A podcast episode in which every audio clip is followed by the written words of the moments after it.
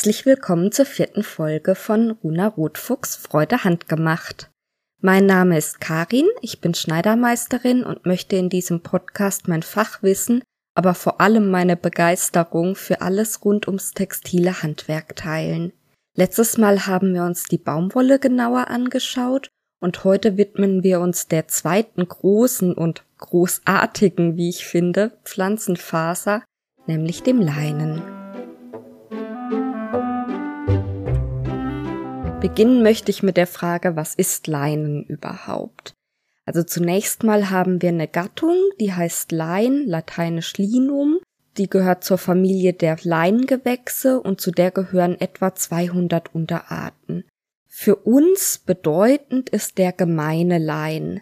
Das ist eine Pflanze, die ist so circa ein Meter hoch, relativ schlank, also ein Stängel mit ein paar Blättern und oben einigen Blüten Meistens blüht die blau, es gibt auch weiße und rosane. Und da sind wir schon, nämlich der gemeine Lein ist wiederum nur eine Art, von der gibt's ganz viele Sorten. Je nachdem, was man aus dieser Pflanze machen möchte, braucht man nämlich unterschiedliche Eigenschaften. Es gibt einmal den Öllein, das heißt, diese Sorten sind so gezüchtet, dass man einen möglichst hohen Ertrag an Samen hat, die wiederum möglichst viel Öl enthalten. Und ich glaube, wir alle kennen sowohl Leinsamen als auch Leinöl. Da möchte ich jetzt auch gar nicht äh, groß drauf eingehen.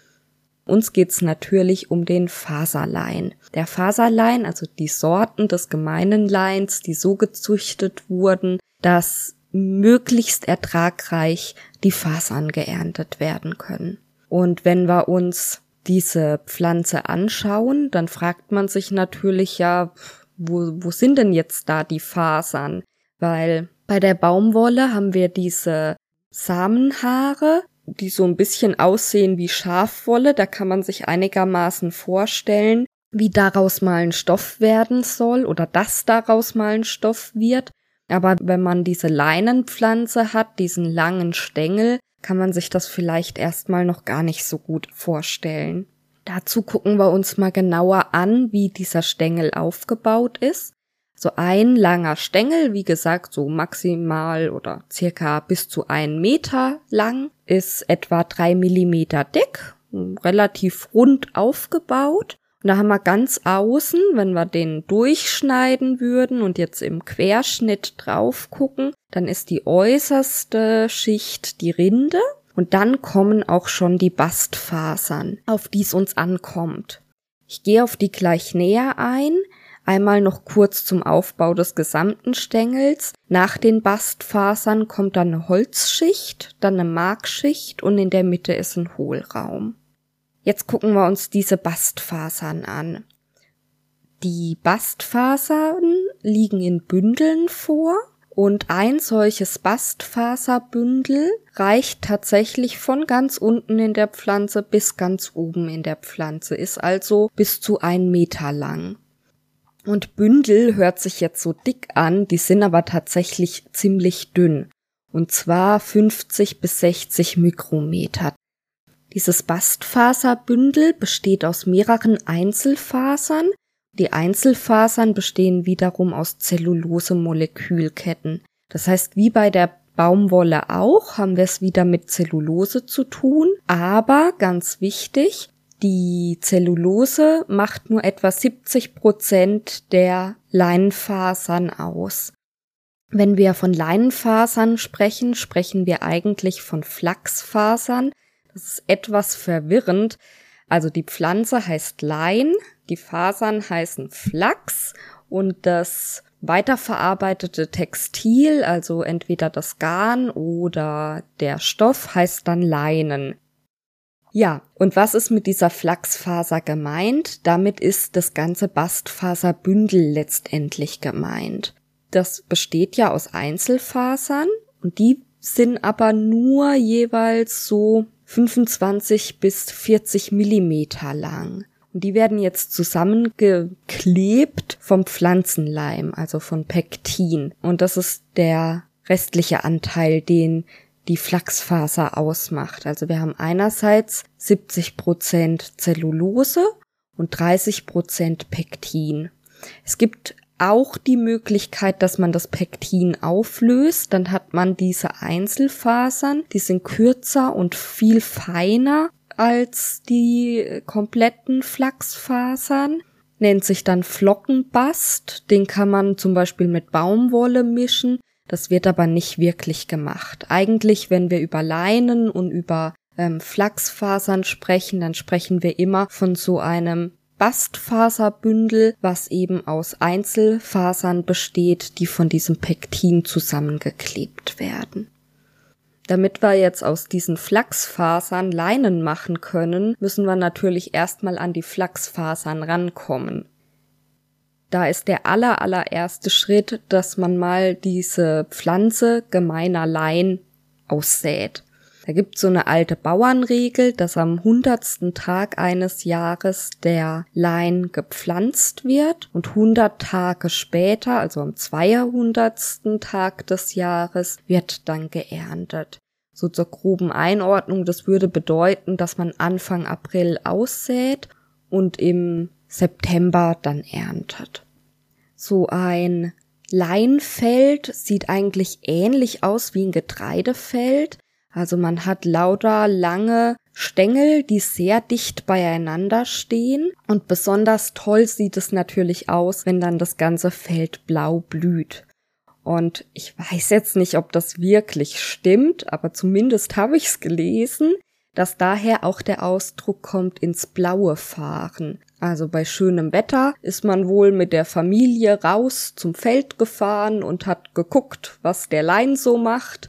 Und ähm, daher kommt wohl dieser Ausdruck. Wir werden heute übrigens noch ganz vielen Redewendungen und Ausdrücken begegnen, die indirekt oder auch direkt was mit Flachs und Leinen zu tun haben.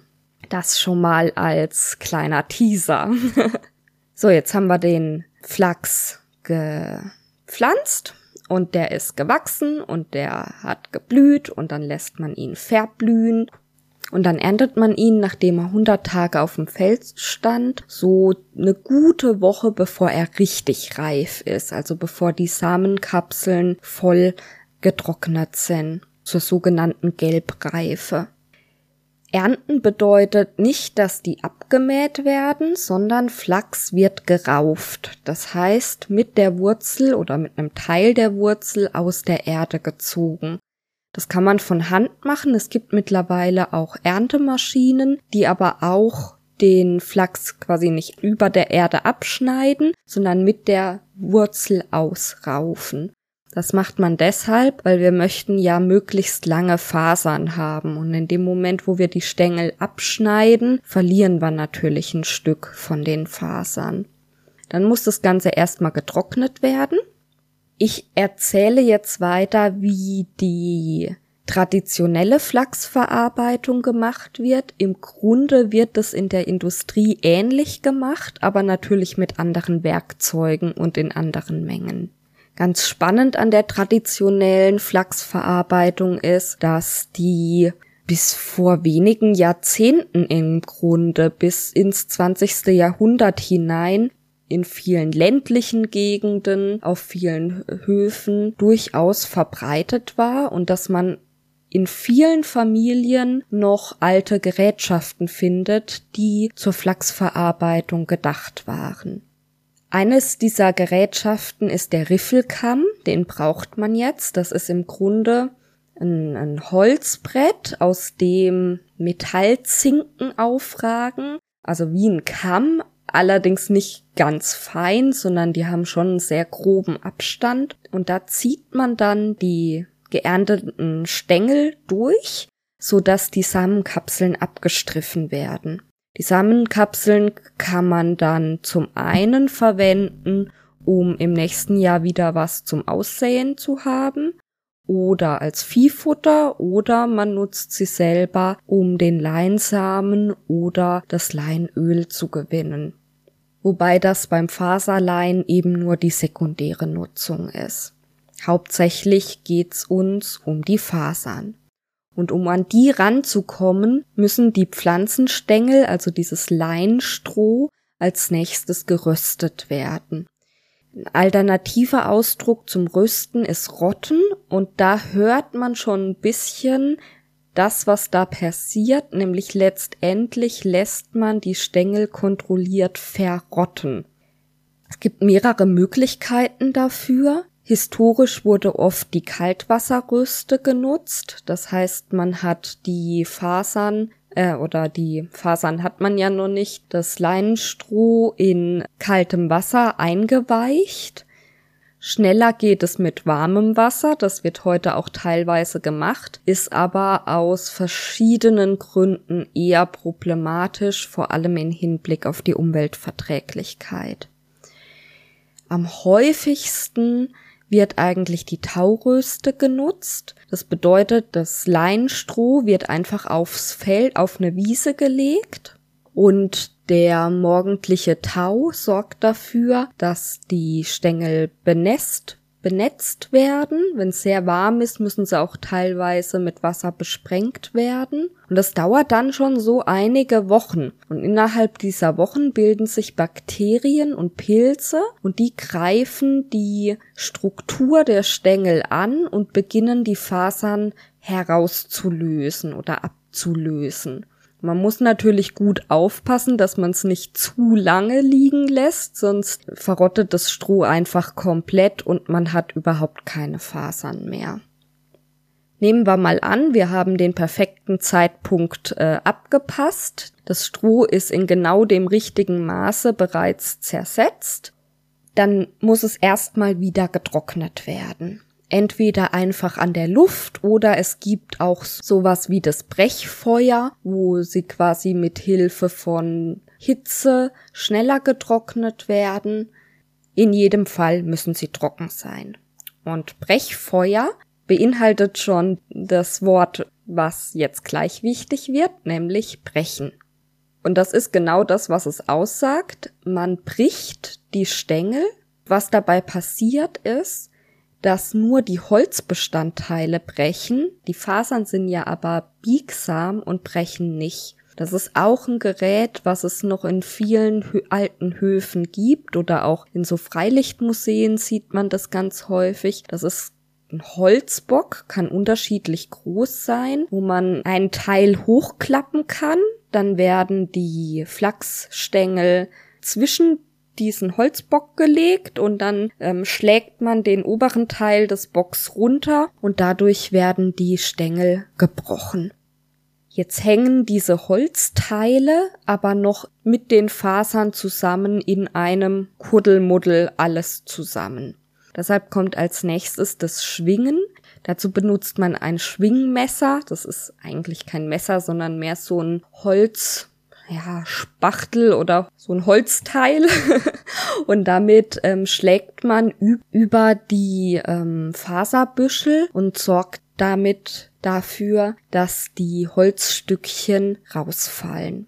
Und jetzt kommt was ganz Spannendes. Diese Holzstückchen nennt man nämlich nicht Holzstückchen, sondern Schaben.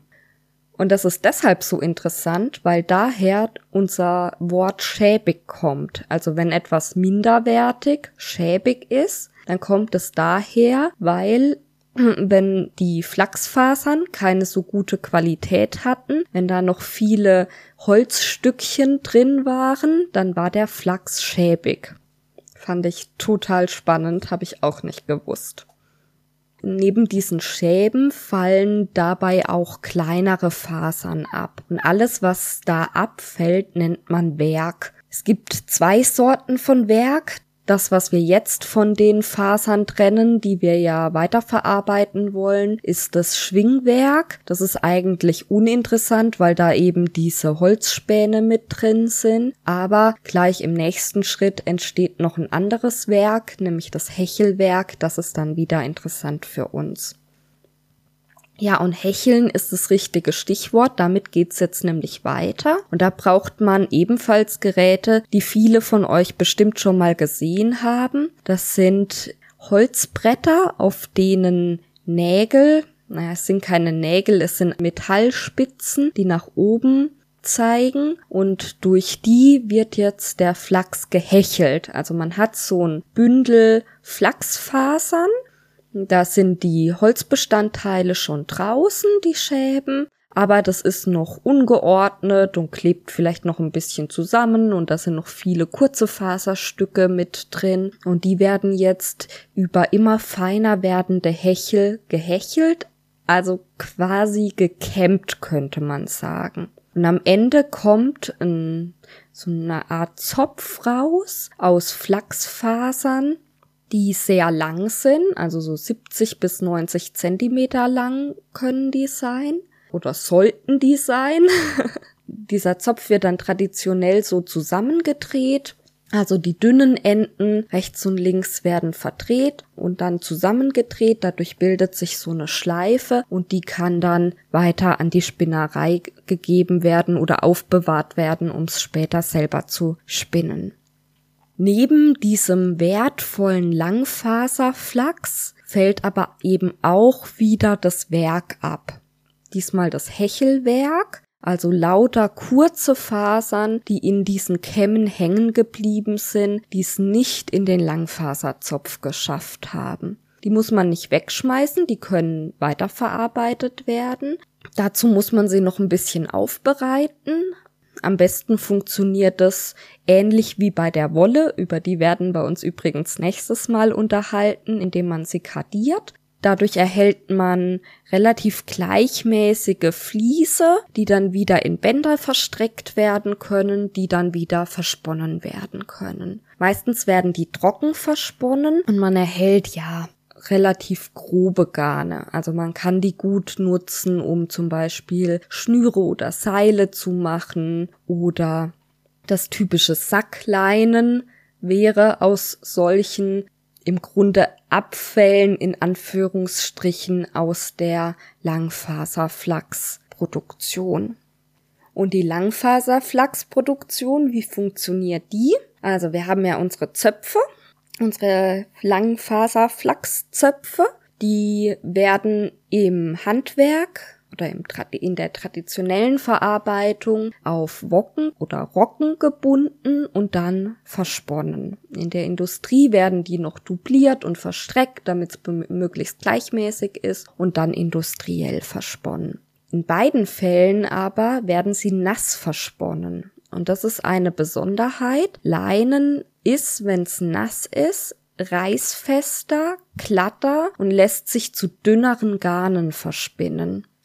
Deshalb, wenn man sehr hochwertige Leinengarne produzieren möchte, braucht man zum einen eben diesen wertvollen Langfaserflachs und man muss sie nass verspinnen.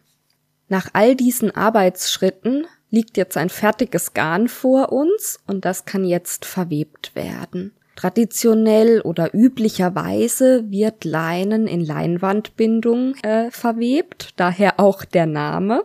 Das ist diese ganz klassische Bindung beim Weben, eins drüber, eins drunter, eins drüber, eins drunter. Natürlich gibt's auch andere Bindungen, es gibt auch Köperbindung und es gibt mittlerweile auch öfter mal als Jersey. Finde ich auch sehr spannend, fühlt sich toll an, aber am häufigsten sieht man Leinen tatsächlich in Leinwandbindung. Leinen zu verweben ist gar nicht so einfach. Und zwar sind die Garne nie ganz gleichmäßig. Also selbst ein sehr hochwertiges Leinengarn hat immer diese charakteristischen Verdickungen an manchen Stellen. Und dazu kommt noch das Problem, dass Leinen nicht besonders scheuerfest ist. Jetzt sind aber auf den Kettfäden, also die Fäden, die im Gewebe längs laufen, ist ne, beim Weben eine sehr, sehr hohe mechanische Belastung. Das heißt, wir haben einen hohen Abrieb, besonders immer an diesen verdickten Stellen. Da ist es eigentlich naheliegend, dass man das Leinen mit was anderem mischt. Und tatsächlich ist es so verbreitet, dass es einen eigenen Begriff dafür gibt. Das ist das Halbleinen. Bei Halbleinen hat man in der Kette Baumwollfäden, weil die schön robust sind und eben Schuss, also in dem Fadensystem, was quer zur Laufrichtung im Gewebe läuft, hat man dann Leinenfäden. Wenn ich jetzt gerade schon über die Scheuerfestigkeit gesprochen habe, dann können wir gleich mal auch auf die anderen Eigenschaften von Leinen eingehen. Und da gibt's zwei ganz markante Eigenschaften. Das eine ist, dass es sich angenehm kühl anfühlt und das andere ist, dass es sehr, sehr stark knittert. Also erstmal zur Wärmeisolation oder eben Nicht-Isolation, zum guten, angenehmen, kühlen Trageeffekt. Die Garne sind normalerweise sehr glatt und haben kaum Luft Lufteinschlüsse. Dadurch isolieren sie wenig und dadurch, dass sie aber gut Feuchtigkeit aufnehmen und die Feuchtigkeit auch gut wieder abtransportieren, unterstützen sie quasi unsere natürliche Klimaregulation. Also übers Schwitzen und über das Verdunsten des Schweißes entsteht ein Kühlungseffekt. Der wird halt durch das Leinen gut unterstützt. Ja, und warum knittert das Leinen so äh, stark? Das liegt daran, dass das Leinen kaum dehnbar ist. Das Leinen hat eine sehr hohe Festigkeit, die ist nass noch höher als sie ohnehin schon ist. Und mit nur zwei Prozent hat das Leinen sogar die geringste Dehnbarkeit aller Bekleidungsfasern. Die Dehnung hängt mit der Elastizität zusammen und die Elastizität macht wiederum, oder besser gesagt die nicht vorhandene Elastizität macht wiederum, dass das Leinen so stark knittert. Das Knittern ist ja jetzt, ja, nicht unbedingt ein Vorteil, aber es gibt noch viele andere schönere Eigenschaften. Zum Beispiel lädt sich Leinen quasi gar nicht elektrostatisch auf. Das liegt auch wieder an der guten Feuchtigkeitsaufnahme, weil eigentlich immer Feuchtigkeit im Gewebe vorhanden ist. Außerdem fühlt sich Leinen sehr angenehm an. Also im Vergleich zu einem Baumwollgewebe fühlt sich's fester und steifer an. Das liegt an dem enthaltenen Pflanzenleim, an diesem Pektin. Aber es ist trotzdem weich, also es ist nicht kratzig, wie manche Wollsorten sind. Und es hat sogar so einen ganz leichten Glanz manchmal, was eben auch daran liegt, dass die Fasern so glatt sind. Die Pflegeeigenschaften hängen natürlich wie immer davon ab, was man aus dem Leinen macht, wie es zum Beispiel gefärbt oder bedruckt ist, aber rein prinzipiell ist Leinen erstmal sehr pflegeleicht. Also wir können es kochen, es kann heiß gebügelt werden, es kann chemisch gereinigt werden. Das einzige ist, dass man manchmal mit dem Bleichen mit Chlor ein bisschen aufpassen muss. Über die Unterscheidung zwischen Baumwolle und Leinen hatte ich ja letztes Mal schon ein bisschen was erzählt. Also wir haben beim Leinen, weil es halt eine Pflanzenfaser ist, genauso wie bei der Baumwolle die Möglichkeit, bei der Brennprobe zu sehen, dass es eine Pflanzenfaser ist. Wenn wir das Leinen anzünden, dann verbrennt es rasch, hell, nachglühend und es bleibt nur graue Flugasche zurück. Außerdem riecht es nach verbranntem Papier. Es liegt einfach daran, weil Papier halt auch aus Zellulose ist und Leinen auch aus Zellulose besteht. Ich habe noch eine weitere Möglichkeit rausgefunden, wie man Baumwolle und Leinen unterscheiden kann. Letztes Mal hatte ich schon über die Reißprobe erzählt. Es gibt außerdem noch eine Lichtprobe und eine Ölprobe. Lichtprobe bedeutet, ich halte das Leinengewebe gegens Licht und dann sehe ich meistens sehr deutlich diese charakteristischen Verdickungen. Also ein Leinengewebe kann zwar sehr gleichmäßig sein, aber man hat eigentlich immer mehr oder weniger stark eben diese ungleichmäßigen, dickeren und dünneren Stellen. Die Ölprobe funktioniert, wie der Name sagt, mit Öl. Man drängt ein Stück des Gewebes in Öl und sowohl Baumwollgewebe als auch Leinengewebe wird dann so glasig, aber das Leinen wird sehr viel durchsichtiger wie die Baumwolle. Generell bei allen diesen Proben ist es immer schwierig, In dem Moment, wo Fasermischungen vorliegen, haben wir eigentlich fast keine Chance, das so im Hausgebrauch ohne Labor rauszufinden, was da jetzt wie viel vorhanden ist. Außer es ist zum Beispiel ein Halbleinen, dann kann ich ähm, Kette, also kann ich Fasern aus dem Gewebe rauslösen und mir Kette und Schuss einzeln angucken. Dann habe ich vielleicht noch eine Chance. Aber in dem Moment, wo da zum Beispiel 20 Prozent Viskose drin sind, wird es schwierig, das zu Hause rauszufinden. Und generell bei diesen ganzen Probengeschichten gehört auch immer viel Erfahrung dazu. Also wenn man einfach schon viel mit Stoffen gearbeitet hat, dann bildet sich so eine gewisse, ja, vielleicht kann man sagen, Intuition raus, dass man schon beim Anfassen des Stoffes spürt, ach ja, das müsste das und das sein. Und dann geben diese Proben, also die ähm, Brennprobe oder eine Reißprobe, geben dann weitere Hinweise darauf.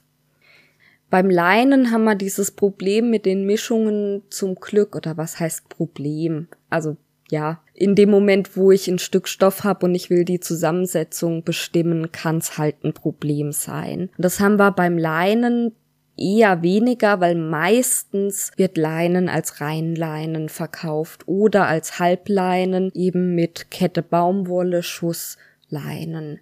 Es gibt aber auch Fasermischungen und da finde ich die eben schon erwähnte Mischung mit Viskose besonders interessant. Man hat dadurch die Vorteile, die das Leinen mit sich bringt, also einmal diese Optik, aber auch diesen angenehmen kühlen Trageeffekt und die Viskose bringt aber gleichzeitig einen etwas weicheren Fall mit rein. Reinleinen kann ja unter Umständen etwas steif sein und sorgt auch dafür, dass es viel weniger knittert. Also gerade für so legere Leinen Sommerhosen finde ich die Mischung mit Viskose echt interessant.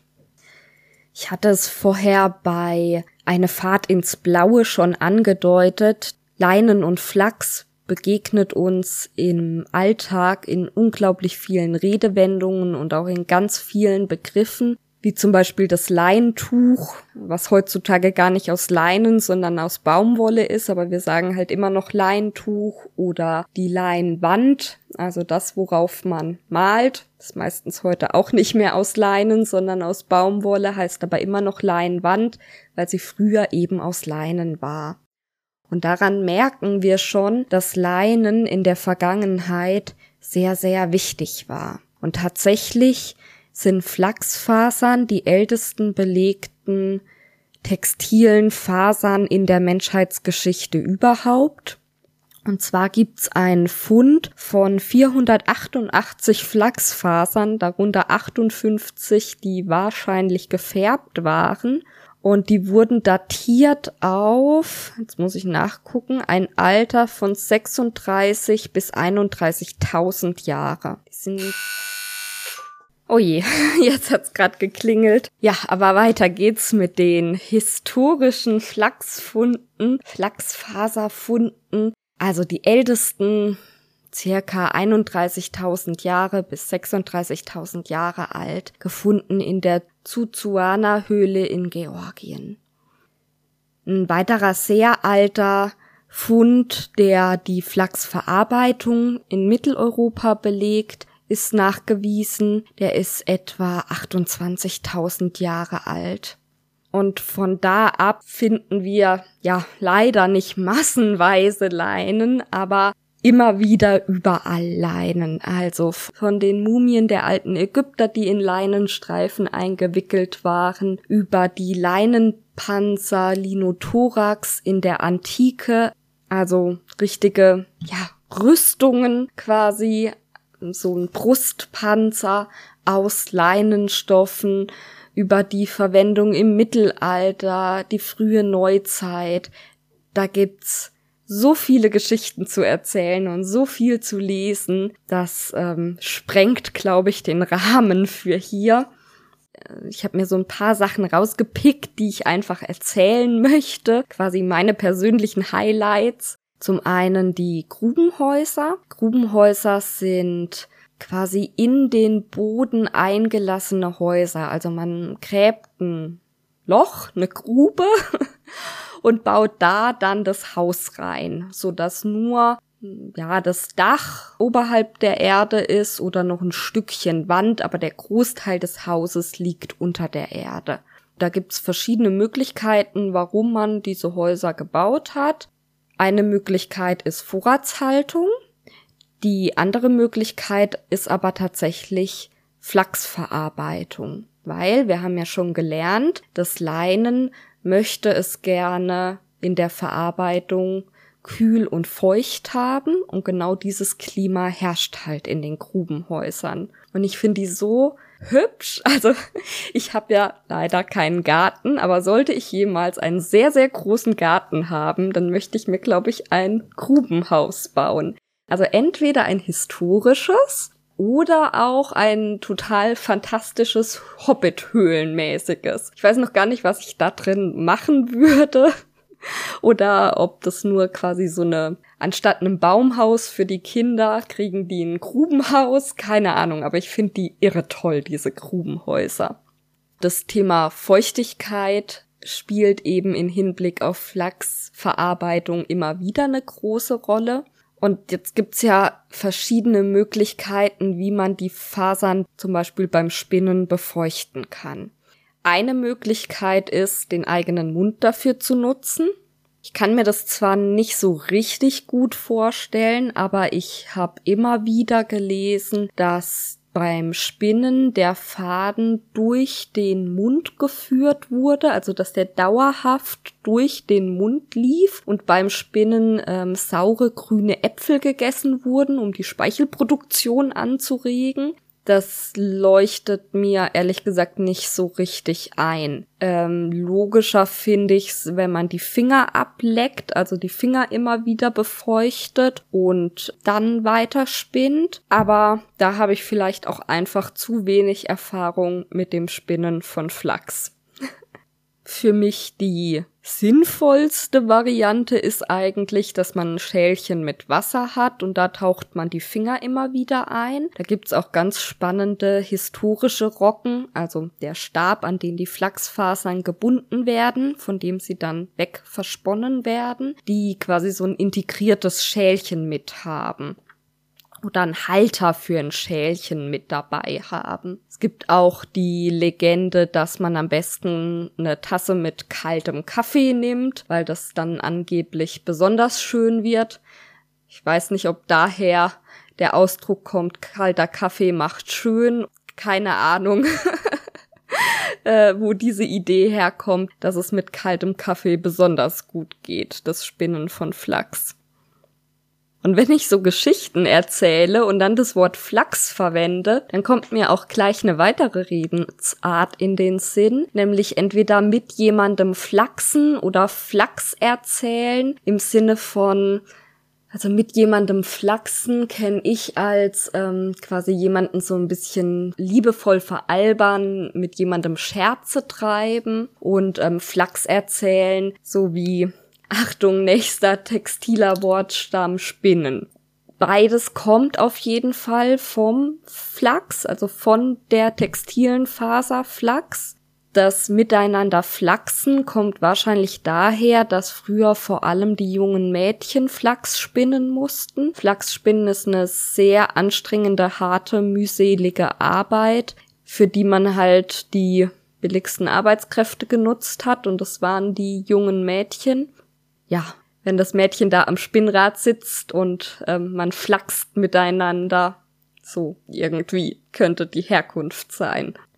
Und das Spinnen sich von der Tätigkeit des Spinnens zu Geschichten erzählen, zu Verrücktsein entwickelt hat. Da gibt's auch mehrere Ideen, wie das zustande gekommen ist. Also die eine Variante ist, dass es von den Spinnstuben kommt, in denen gesponnen und gesponnen wurde.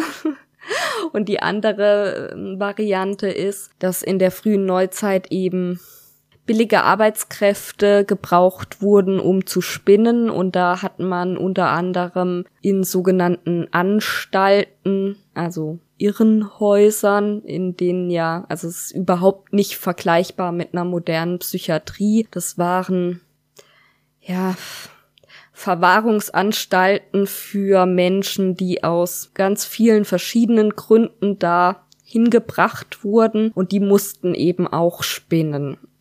Das könnte auch sein, dass es von der Richtung herkommt. Da kenne ich mich also leider etymologisch nicht gut genug aus, um euch da genauere Auskunft zu geben, aber ich kann zumindest mal darauf hinweisen, dass diese Zusammenhänge bestehen von den Wörtern, die wir heute verwenden und den Textilien. Ein weiterer Zusammenhang, den ich gefunden habe, ist übrigens Leinen in Verbindung mit der Farbe Blau. Leinen lässt sich mit Naturfarbstoffen sehr schwer färben. Wolle dagegen lässt sich sehr, sehr gut färben mit ganz vielen Farben. Deshalb auch, also das düstere Mittelalter war alles andere als düster. es ist ja mein Triggerthema, über das ich nachher ein bisschen, oh, ich hoffe, dass ich das gut hinbekomme, über das ich nachher ein bisschen erzählen möchte man hat tolle Möglichkeiten gehabt, Wolle zu färben und hat das auch gemacht. Also diese äh, Dreckschlamm, Leder, Braun, Fell, ungepflegt Idee, die wir teilweise vom Mittelalter haben, die ist sehr unzutreffend.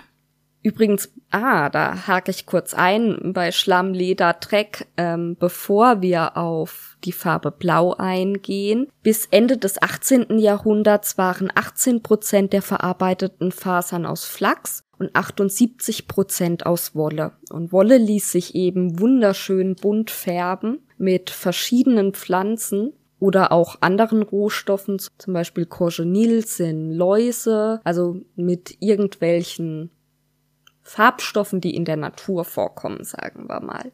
Aber das Leinen eben nicht. Dafür konnte man mit dem Leinen was anderes machen, nämlich bleichen. Und das ist was, was wir auch heute noch finden. Viele Ortsbezeichnungen heißen Bleiche. Also ich kenne bei uns in der Nähe auch eine Wiese oder ein Wiesenstück, was Bleiche genannt wird. Und das liegt daran, dass man das Leinen gebleicht hat, indem man es auf Wiesen ausgelegt hat. Das Leinen wird gewaschen und wird dann auf Wiesen ausgelegt. Und in Verbindung mit dem Gras und der Feuchtigkeit und der Sonne bildet sich Wasserstoffperoxid und wie wir alle von den wasserstoffblonden Frisuren kennen, bleicht Wasserstoffperoxid und da werden die Leintücher wirklich strahlend weiß. Und das wurde auch gemacht. Wir haben zum Beispiel auf Zeichnungen von mittelalterlichen Städten sehen wir, dass ganze Landschaftsstriche, naja, Landschaftsstriche ist übertrieben, aber wir sehen da die Stadt, wir sehen die Stadtmauer, wir sehen Felder etc. Und wir sehen oft auch weiße Flächen. Und diese weiße Flä weißen Flächen, und das sind wirklich große Flächen, sind Bleichen, also Orte, an denen Leinen gebleicht wurde. Das möchte ich unbedingt auch noch selber ausprobieren. Ich habe leider kein Rasenstück zur Verfügung. Ich muss mal meine Eltern fragen, ob ich da mal im Garten ein Stück Leinen deponieren darf, um das auszuprobieren. Aber wohl klappt es ziemlich gut. Also schmutzig und braun und grau und hässlich waren die Leinenstoffe schon mal nicht im Mittelalter. Im Gegenteil, man hat die eben besonders als Leibwäsche verwendet, weil sie so hygienisch sind, weil sie sich abkochen lassen, weil sie sich bleichen lassen. Und wenn man sich mal Bilder anschaut, konnten diese Stoffe auch sehr dünn, geradezu durchsichtig sein und also ganz zarte, hochwertige Stoffe dürfen uns da kein so grobes Sackleinen in braun-grau vorstellen mit Schmutzkruste und äh, ausgefransten Rändern, sondern Textilien waren wertvolle Gebrauchsgegenstände, die Sage mal, jetzt hat's schon wieder geklingelt. Also, Anscheinend ist das das Schicksal heute, dass ich immer unterbrochen werde.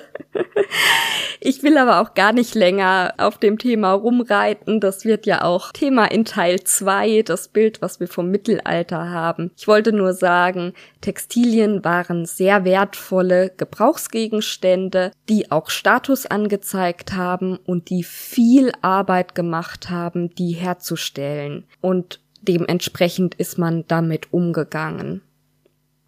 So, eigentlich war ich ja bei der Farbe Blau. Ah, heute ist es schlimm mit mir. Es gibt so viele spannende Sachen zum Leinen zu erzählen. Aber jetzt zum Blau. Blau wird unter anderem mit Indigo gefärbt und das ist die einzige Färbung von Naturstoffen, die auf Leinen hält.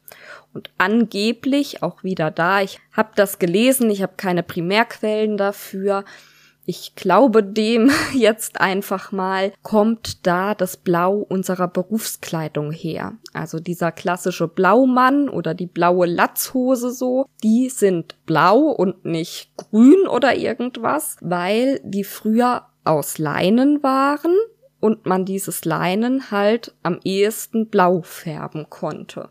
Wie gesagt, ob's stimmt, ich weiß es nicht. Spannend finde ich's allemal genauso eine andere Geschichte, die mit dem blauen Leinen zu tun hat und der schlechten Färbbarkeit von Leinen.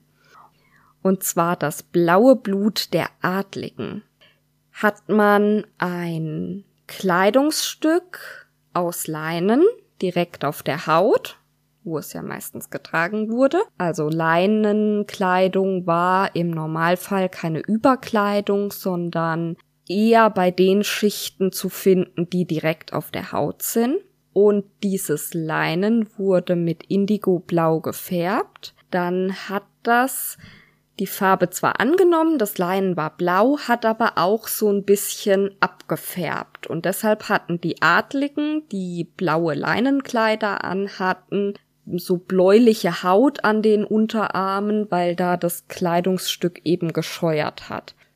Äh, wenn ich meinen Menschenverstand einschalte, dann würde ich sagen, die zwei Geschichten widersprechen sich ein bisschen. Also entweder man hat Arbeitskleidung blau gefärbt, damit sie unempfindlicher ist und ja, oder es war besonders schick, luxuriös und in anderen Bevölkerungsschichten nicht so üblich, blaues Leinen zu haben, dann funktioniert wieder die Geschichte mit dem blaublütigen Adligen. Wie gesagt, für beide Geschichten habe ich keine Primärquellen. Wenn ihr da Näheres dazu wisst, dann informiert mich gerne. Wie wir letztes Mal gelernt haben, begann der Siegeszug der Baumwolle so richtig dann im 19. Jahrhundert und dann verdrängte die Baumwolle eigentlich auch in so gut wie allen Bereichen das Leinen. Allerdings bis ins 20. Jahrhundert hinein wurde in Heimarbeit immer noch viel Leinen verwebt, gerade im bäuerlichen Kontext und deshalb sehen wir auch heute noch in vielen Freilicht- und Heimatmuseen Werkzeuge, die zur Flachsverarbeitung genutzt wurden und also auch sehr viele Spinnräder, die noch in Familien unterwegs sind, sind Flachsspinnräder.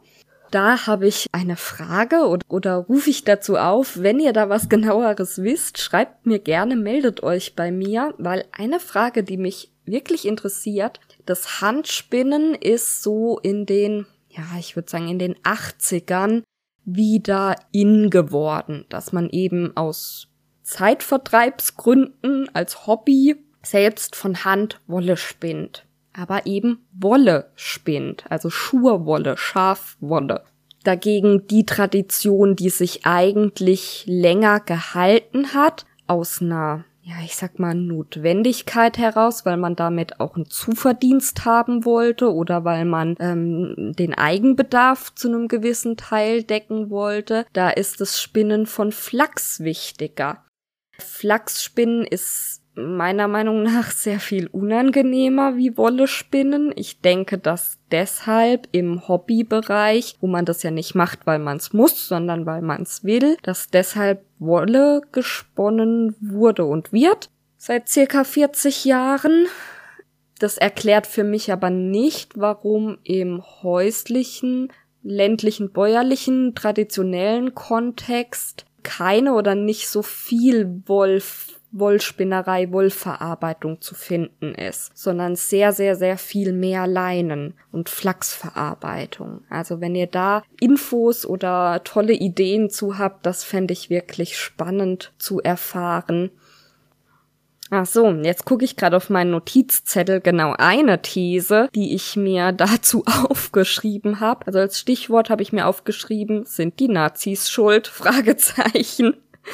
Und zwar ähm, hat das nationalsozialistische Regime im Rahmen der politischen Autarkie Autarkiebestrebungen den Anbau von Flachs stark gefördert. Und wenn man sich anguckt, die Anbaufläche in Deutschland war 1933 so bei 5000 Hektar und ist dann innerhalb von vier Jahren, also bis 1937, auf 100.000 Hektar gestiegen, also um ein Vielfaches. Und das war, weil es eben gewünscht war, selber Flachs anzubauen und also selber, ne, also das die Deutschen in Anführungsstrichen eben sich mit Textilien selber versorgen, indem sie, weil bei uns halt keine Baumwolle wächst, Leinen anbauen und den Flachs dann selber verarbeiten. Das war noch so ein, eine Idee, die mir bei der Recherche gekommen ist, ob das vielleicht dazu geführt hat, dass eben in den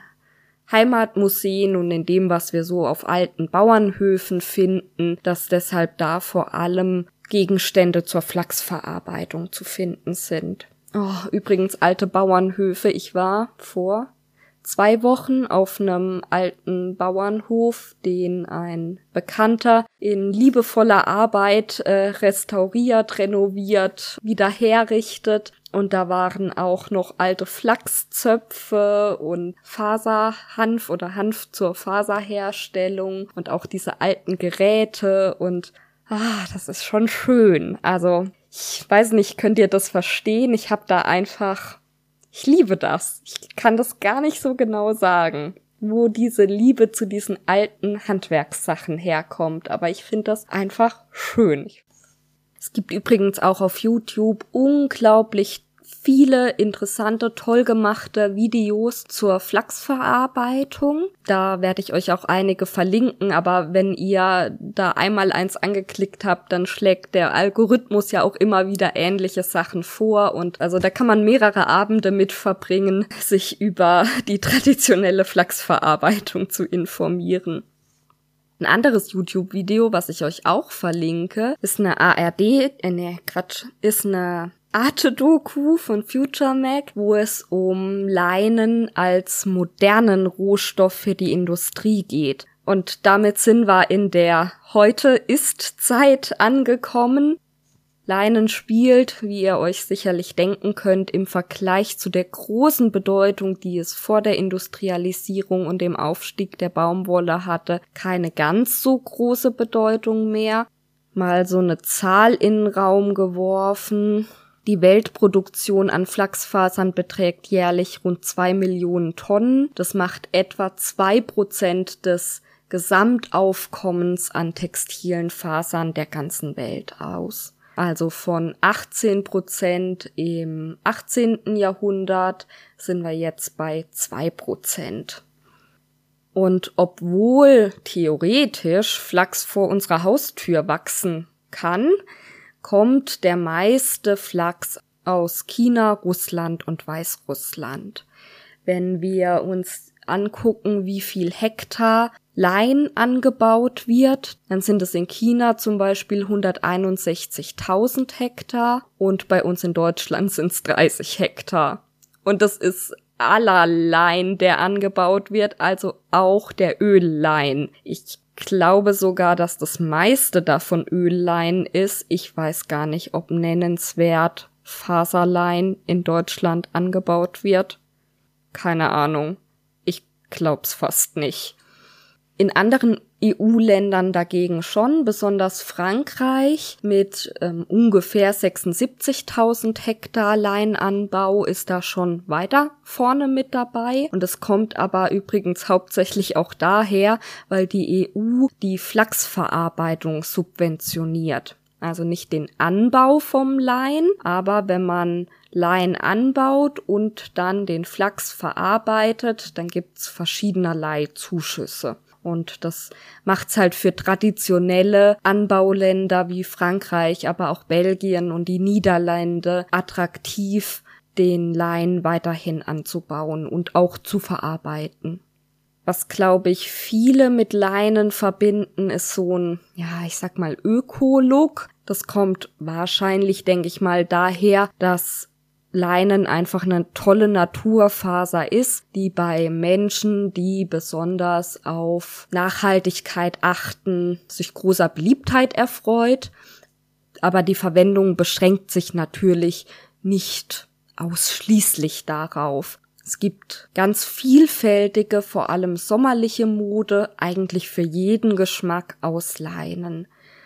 Eine andere Verwendung, wo Leinen heute noch benutzt wird, ist als Einlage, wobei ich nicht weiß, ob die Industrie das auch benutzt, aber im klassischen Maßschneiderhandwerk, besonders bei den Herrenmaßschneidern, gibt's ähm, verschiedene Einlagenformen, die aus Leinen hergestellt werden, zum Beispiel das Steifleinen.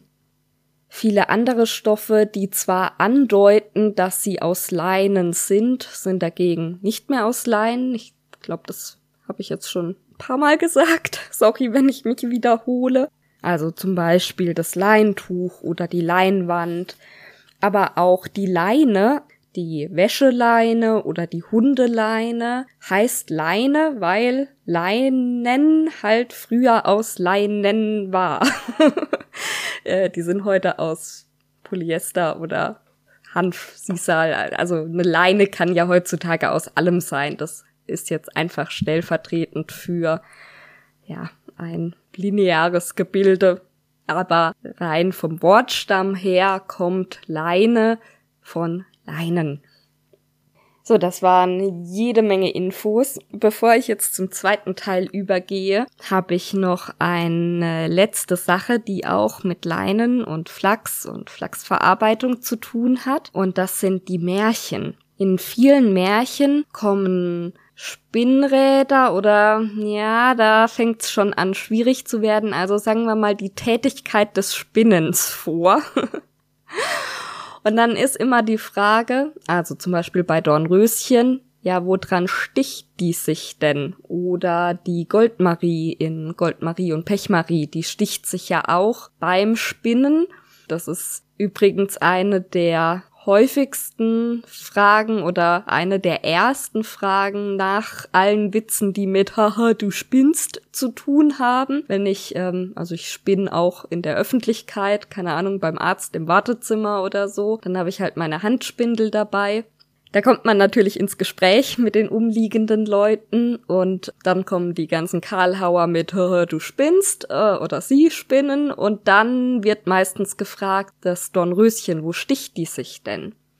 Am Spinnrad kann man sich eigentlich überhaupt nirgends stechen. Also das ist sehr unwahrscheinlich, dass man sich am Spinnrad irgendwo sticht. Spinnräder sind auch noch gar nicht so alt. Die allermeiste Zeit wurde mit Handspindeln gesponnen.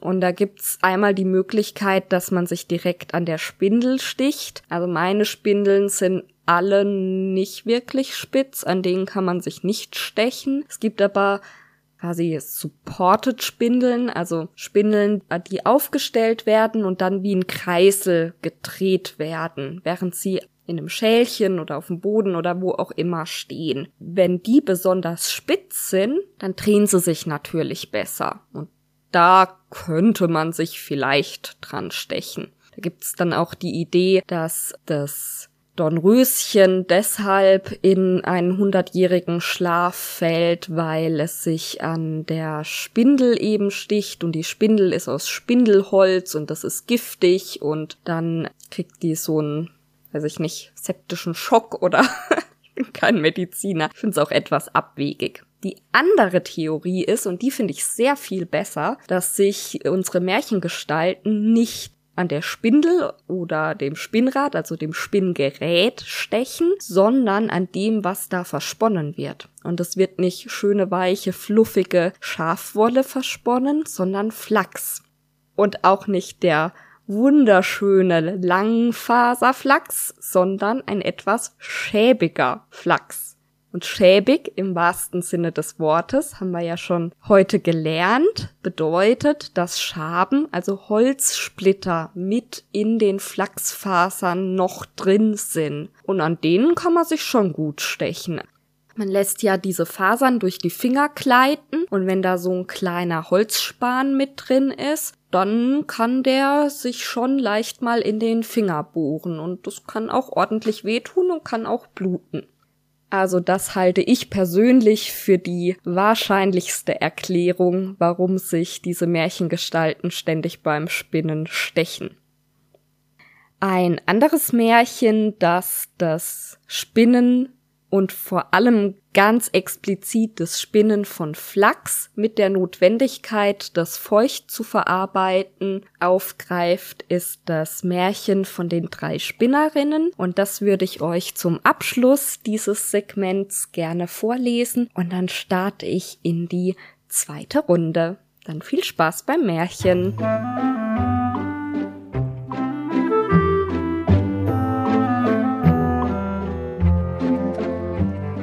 Drei Spinnerinnen. Ein Märchen der Brüder Grimm. Es war ein Mädchen faul und wollte nicht spinnen, und die Mutter mochte sagen, was sie wollte, sie konnte es nicht dazu bringen. Endlich überkam die Mutter einmal Zorn und Ungeduld, dass sie ihm Schläge gab, worüber es laut zu weinen anfing. Nun fuhr gerade die Königin vorbei, und als sie das Weinen hörte, ließ sie anhalten, trat in das Haus und fragte die Mutter, warum sie ihre Tochter schlüge, dass man draußen auf der Straße das Schreien hörte. Da schämte sich die Frau, dass sie die Faulheit ihrer Tochter offenbaren sollte, und sprach äh, äh, Ich kann äh, ich kann sie nicht vom Spinnen abbringen. Sie will immer und ewig spinnen, und ich bin arm und kann den Flachs nicht herbeischaffen. Da antwortete die Königin Ich höre nichts lieber als Spinnen und bin nicht vergnügter, als wenn die Räder schnurren. Gebt mir eure Tochter mit ins Schloss. Ich habe Flachs genug. Da soll sie spinnen, so viel sie Lust hat. Die Mutter war's von Herzen gern zufrieden und die Königin nahm das Mädchen mit. Als sie ins Schloss gekommen waren, führte sie es hinauf zu drei Kammern, die lagen von unten bis oben voll vom schönsten Flachs. Nun spinn mir diesen Flachs, sprach sie, und wenn du es fertig bringst, so sollst du meinen ältesten Sohn zum Gemahl haben. Bist du gleich arm, so acht ich nicht darauf. Dein unverdrossener Fleiß ist Ausstattung genug. Das Mädchen erschrak innerlich, denn es konnte den Flachs nicht spinnen, und wär's dreihundert Jahre alt geworden und hätte jeden Tag von Morgen bis Abend dabei gesessen. Als es nun allein war, fing es an zu weinen und saß so drei Tage, ohne die Hand zu rühren. Am dritten Tage kam die Königin, und als sie sah, dass noch nichts gesponnen war, verwunderte sie sich, aber das Mädchen entschuldigte sich damit, dass es vor großer Betrübnis über die Entfernung aus seiner Mutter Haus noch nicht hätte anfangen können. Das ließ sich die Königin gefallen, sagte aber beim Weggehen Morgen musst du mir anfangen zu arbeiten. Als das Mädchen wieder allein war, wusste es sich nicht mehr zu raten und zu helfen und trat in seiner Betrübnis vor das Fenster. Da sah es drei Weiber herkommen. Davon hatte die erste einen breiten Plattfuß, die zweite hatte eine so große Unterlippe, dass sie über das Kinn herunterhing, und die dritte hatte einen breiten Daumen. Die blieben vor dem Fenster stehen, schauten hinauf und fragten das Mädchen, was ihm fehlte. Es klagte ihnen seine Not.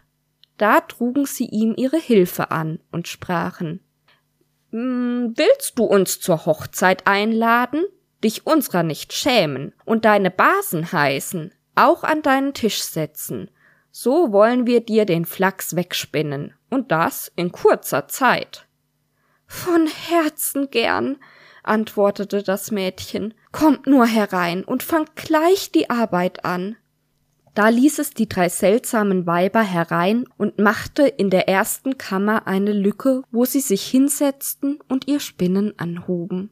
Die eine zog den Faden und trat das Rad, die andere netzte den Faden, die dritte drehte ihn und schlug mit dem Finger auf den Tisch, und so oft sie schlug, fiel eine Zahl Garn zu Erde, und das war aufs feinste gesponnen. Vor der Königin verbarg sie die drei Spinnerinnen und zeigte ihr, so oft sie kam, die Menge des gesponnenen Garns, dass diese des Lobes kein Ende fand. Als die erste Kammer leer war, ging's an die zweite, endlich an die dritte, und die war auch bald aufgeräumt. Nun nahmen die drei Weiber Abschied und sagten zum Mädchen Vergiss nicht, was du uns versprochen hast. Es wird dein Glück sein. Als das Mädchen der Königin die leeren Kammern und den großen Haufen Garn zeigte, richtete sie die Hochzeit aus. Und der Bräutigam freute sich, dass er eine so geschickte und fleißige Frau bekäme und lobte sie gewaltig. Ich habe drei Basen, sprach das Mädchen, und da sie mir viel Gutes getan haben, so wollte ich sie nicht gern in meinem Glück vergessen. Erlaubt doch, dass ich sie zur Hochzeit einlade und dass sie mit an dem Tisch sitzen. Die Königin und der Bräutigam sprachen Warum sollten wir das nicht erlauben? Als nun das Fest anhub, traten die drei Jungfern in wunderlicher Tracht herein, und die Braut sprach Seid willkommen, liebe Basen. Ach, sagte der Bräutigam, wie kommst du zu der garstigen Freundschaft? Darauf ging er zu der einen mit dem breiten Blattfuß und fragte Wovon habt ihr einen solch breiten Fuß? Vom Treten, antwortete sie, vom Treten. Da ging der Bräutigam zur zweiten und sprach Wovon habt ihr nur die herunterhängende Lippe? Vom Lecken, antwortete sie, vom Lecken. Da fragte er die dritte Wovon habt ihr den breiten Daumen? Vom Fadendrehen, antwortete sie, vom Fadendrehen. Da erschrak der Königssohn und sprach So soll mir nun nimmermehr meine schöne Braut ein Spinnrad anrühren. Und damit war sie, das böse Flachsspinnen, für immer los.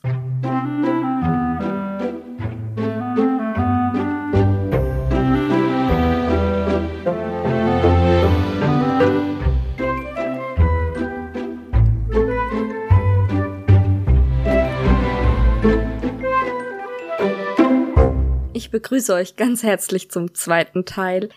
Eigentlich habe ich mir ja vorgestellt, dass eine Folge so mehr oder weniger eine Stunde dauern sollte, weil ich das selber eine sehr angenehme Länge zum Zuhören finde, wenn man nebenher äh, Handarbeitet oder putzt oder Auto fährt oder was auch immer macht, dann ist eigentlich so eine Stunde, finde ich immer ganz gut. Tja, aber das Thema Leinen ist einfach so spannend. Ich konnte mich nicht kürzer fassen. Ich habe dann überlegt, ob ich auf den zweiten Teil verzichte. Andererseits haben sich schon wieder so viele Themen angesammelt, die ich in den jeweils zweiten Teilen erzählen möchte. Und ich befürchte, das nächste Thema, nämlich Wolle, wird auch nicht kürzer werden. Von daher gibt es halt eine Monsterfolge. Ihr müsst sie ja nicht am Stück hören. Teilt es euch ein. Ihr habt im Grunde ewig Zeit zu hören, aber Minimum mal zwei Wochen, bis die nächste Folge erscheint. Und da kann man ja auch jede Woche eine Stunde hören, weil ich vermute fast, dass das nächste Thema auch noch mal eine knappe Stunde dauern wird. Schauen wir mal. Das Thema wird Mittelalter in Anführungsstrichen sein. Bevor ich aber damit einsteige, als allerallererstes ein ganz, ganz, ganz, ganz, ganz großes Dankeschön an alle, die mich unterstützen, auf welche Art auch immer. Natürlich ganz besonders an diejenigen, die mich auch finanziell unterstützen, sei es über Patreon oder indem sie mir eine kleine Spende direkt gegeben haben. Es ist einfach so, dass ein Podcast zu produzieren auch Geld kostet. Ne? Ich habe die Hostingkosten etc. und die kriege ich da über solche Spenden wieder rein und das ist einfach großartig. Also ich freue mich riesig darüber.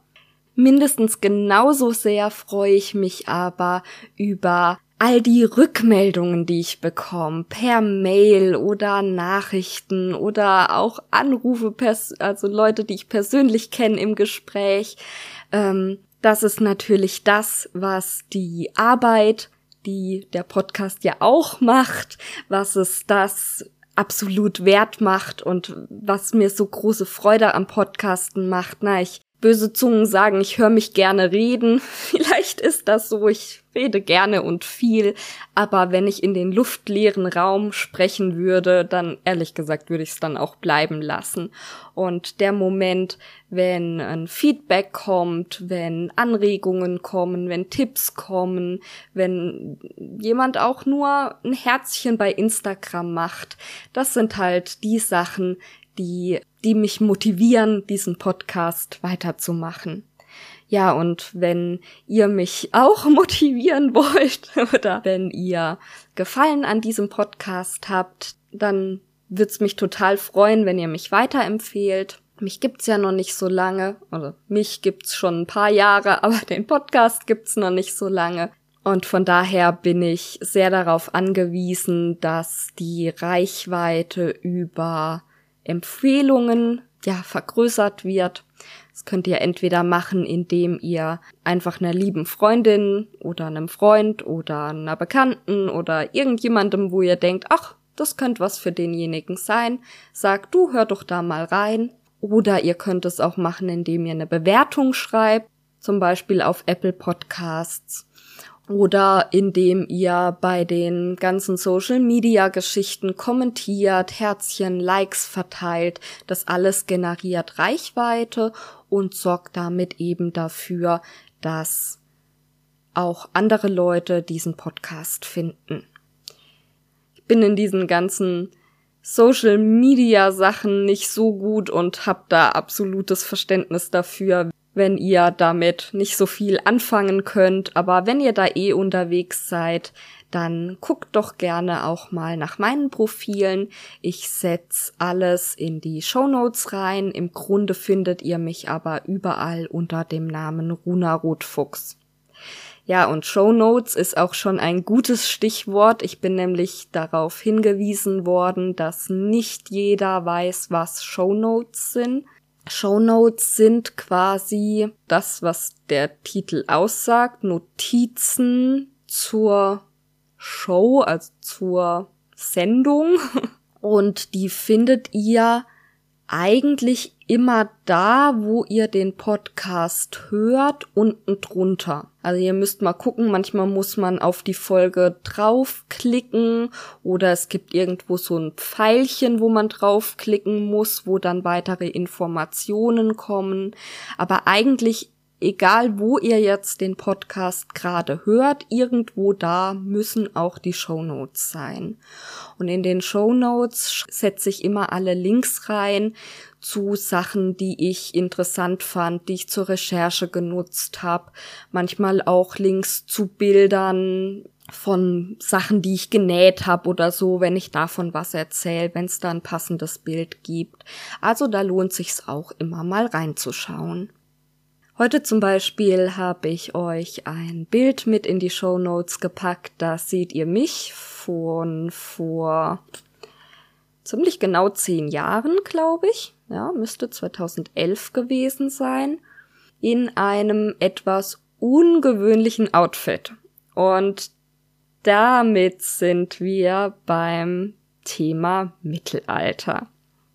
Dieses Thema beschäftigt mich gerade sehr, sehr stark in meiner Freizeit. Ist quasi gerade das Thema, womit ich meine Freizeit gestalte, wenn ich nicht podcaste oder nähe oder was man sonst noch so alles in seiner Freizeit macht. Ja, weil mich das so sehr beschäftigt, wollte ich gerne von diesem Thema erzählen und es wird auch um das Thema Nähen und Kleidung gehen und wahrscheinlich gibt's dann im September ein Follow-up oder ein, ja, einen zweiten Teil dieses Themas, wo ich genauer auf die Tätigkeit des Nähens eingehe. Heute geht's mehr um die Hintergründe und auch so ein bisschen meine persönliche Hintergrundgeschichte mit diesem Thema. Das Thema ist nämlich gar nicht so einfach für mich. Ich hoffe, dass ich ein gutes Gleichgewicht hinkriege zwischen was persönlich über mich erzählen und meine Meinung zu verschiedenen Dingen zu erzählen, aber auch einfach einen Einblick zu geben in eine Möglichkeit, seine Freizeit zu gestalten. Ja, vielleicht auch Inspiration und ganz besonders interessiert's mich, wenn ihr auch eine Verbindung zu diesem Hobbybereich habt. Ich weiß, dass ich einige Zuhörer habe, die auch ab und zu auf Mittelaltermärkten sind und oder Museen und oder sich in anderer Form für Mittelalter im weitesten Sinne interessieren fände ich total spannend zu hören, wie so euer Umgang mit der Problematik ist, die ich da habe und ob ihr da tolle Tipps für mich habt, wie ich, wie ich Frust vermeiden kann. Ja, das ist jetzt sehr kryptisch alles. Ich fange mal ganz vorne an. Mm, ganz vorne bedeutet wahrscheinlich, dass wir einsteigen, als ich so zwölf war ich würde sagen, da hat so eine Begeisterung für Fantasy angefangen. Oder vielleicht hat die auch schon früher angefangen. Ich kann euch jetzt auch Geschichten erzählen, dass ich als Kind auf einer Burg rumgeturnt bin.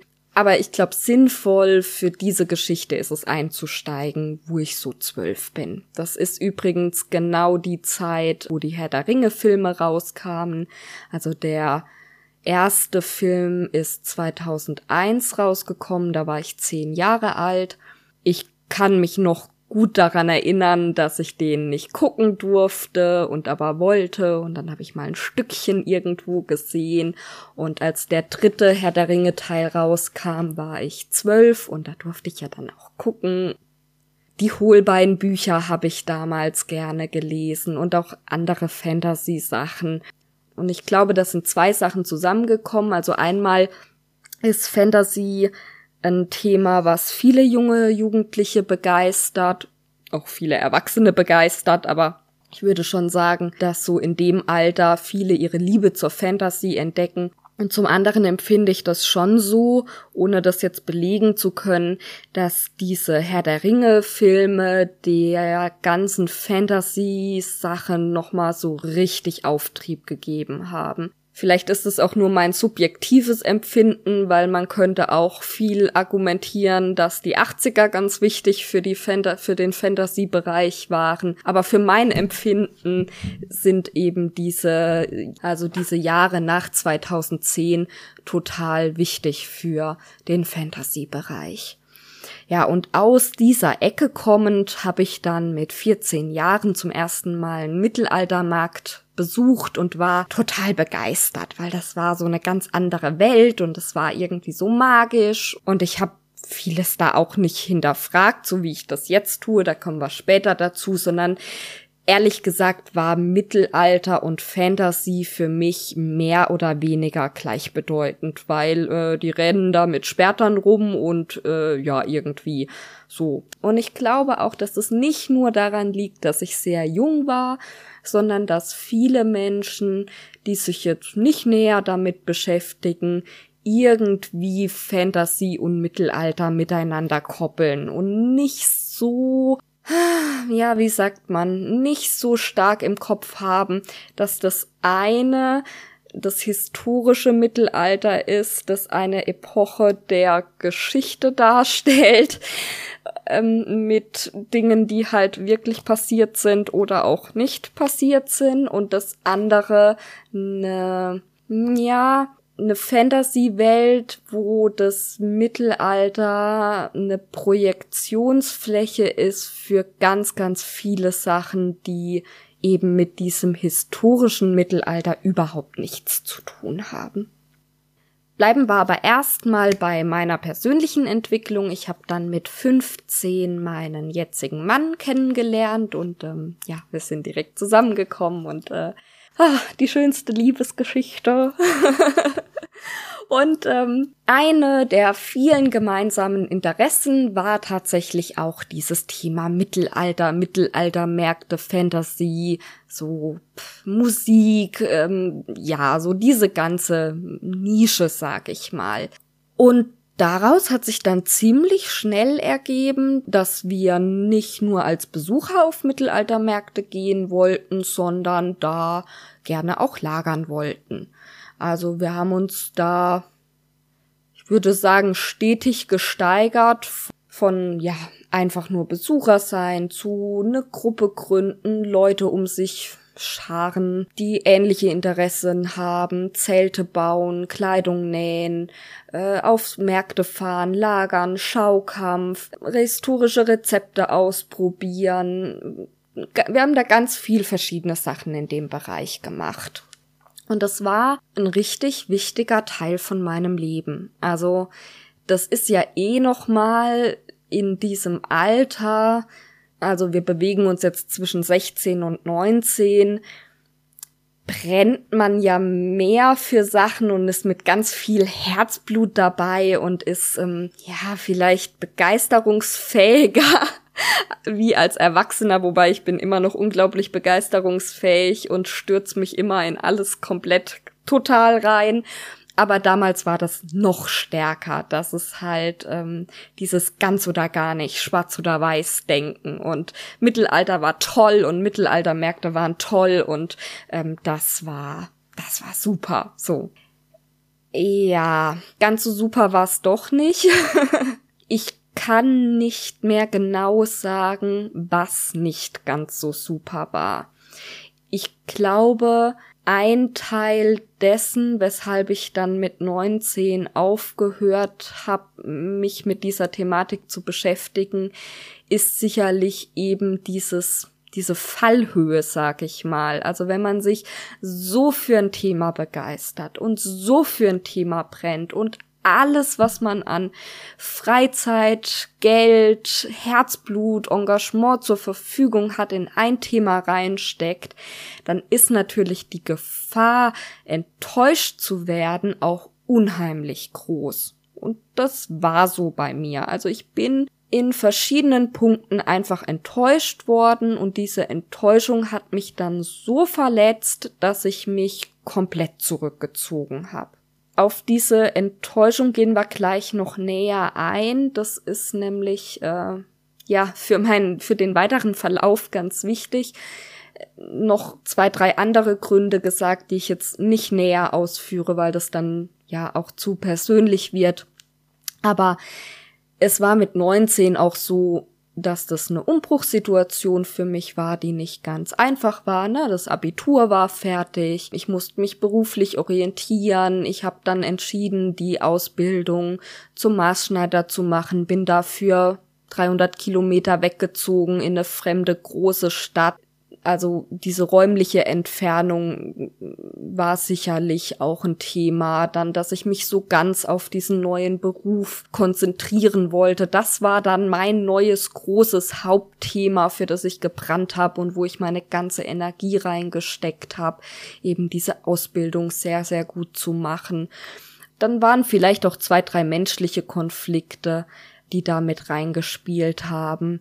Also da war ganz viel auch auf der persönlichen Ebene, was, glaube ich, viele junge Menschen in dem Alter durchmachen, wo man ja auch so ein Stück weit eben ins Erwachsenenleben startet und ähm, sich neu orientiert und so weiter und so fort. Ein ganz großes, wichtiges Erlebnis war aber die Museumsbelebung in Haitabu. Davon ist auch das Bild, was ich euch reingesetzt habe. Ich hatte ja schon angedeutet, dass das ein stetiger Prozess war, äh, dieses Mittelalter-Hobby. Also es war nicht so, dass ich mir einmal irgendeine Form von Ausrüstung angeschafft habe oder irgendeine Art, dieses Hobby zu betreiben und dann lief das so die drei, vier, fünf Jahre, sondern ich bin ständig an dem Thema und mit dem Thema gewachsen. Und eine ganz große Erkenntnis, die relativ schnell kam, ist, dass Mittelaltermärkte mal nichts mit Mittelalter zu tun haben oder Vielleicht wäre es besser, mit der Vorstellung hinzugehen, ähm, das hat erstmal nichts mit Mittelalter zu tun. Und wenn man dann Dinge entdeckt, die doch was damit zu tun hat, sich dann drüber zu freuen.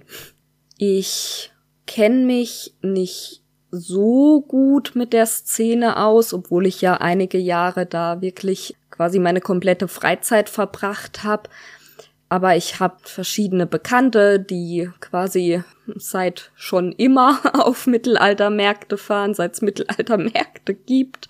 Und das ist so eine eigene kleine Subkultur, die sicherlich auch Überschneidungen mit vielen anderen Subkulturen hat, so ganz klar. Also es gibt nicht die Mittelalter-Subkultur wie so eine Sekte und äh, dann ist man da drin und nirgends sonst. Es gibt Überschneidungen mit der schwarzen Szene, es gibt Überschneidungen mit der Gaming-Szene, es gibt Überschneidungen mit äh, Heimatmuseen mit Menschen, also Historikern, Archäologen, Museen, die sich mit dem tatsächlichen Mittelalter beschäftigen. Also es gibt innerhalb dieser Mittelalter-Szene ganz unterschiedliche Ausprägungen und einfach wie überall ganz unterschiedliche Menschen. Ne? Das ist ja egal, in welchem Hobbybereich jetzt den Mo Modellbau nehmen. Da gibt's ja auch nicht den Modellbauer und das Modellbau-Event, sondern es gibt halt ganz verschiedene Menschen mit ganz verschiedenen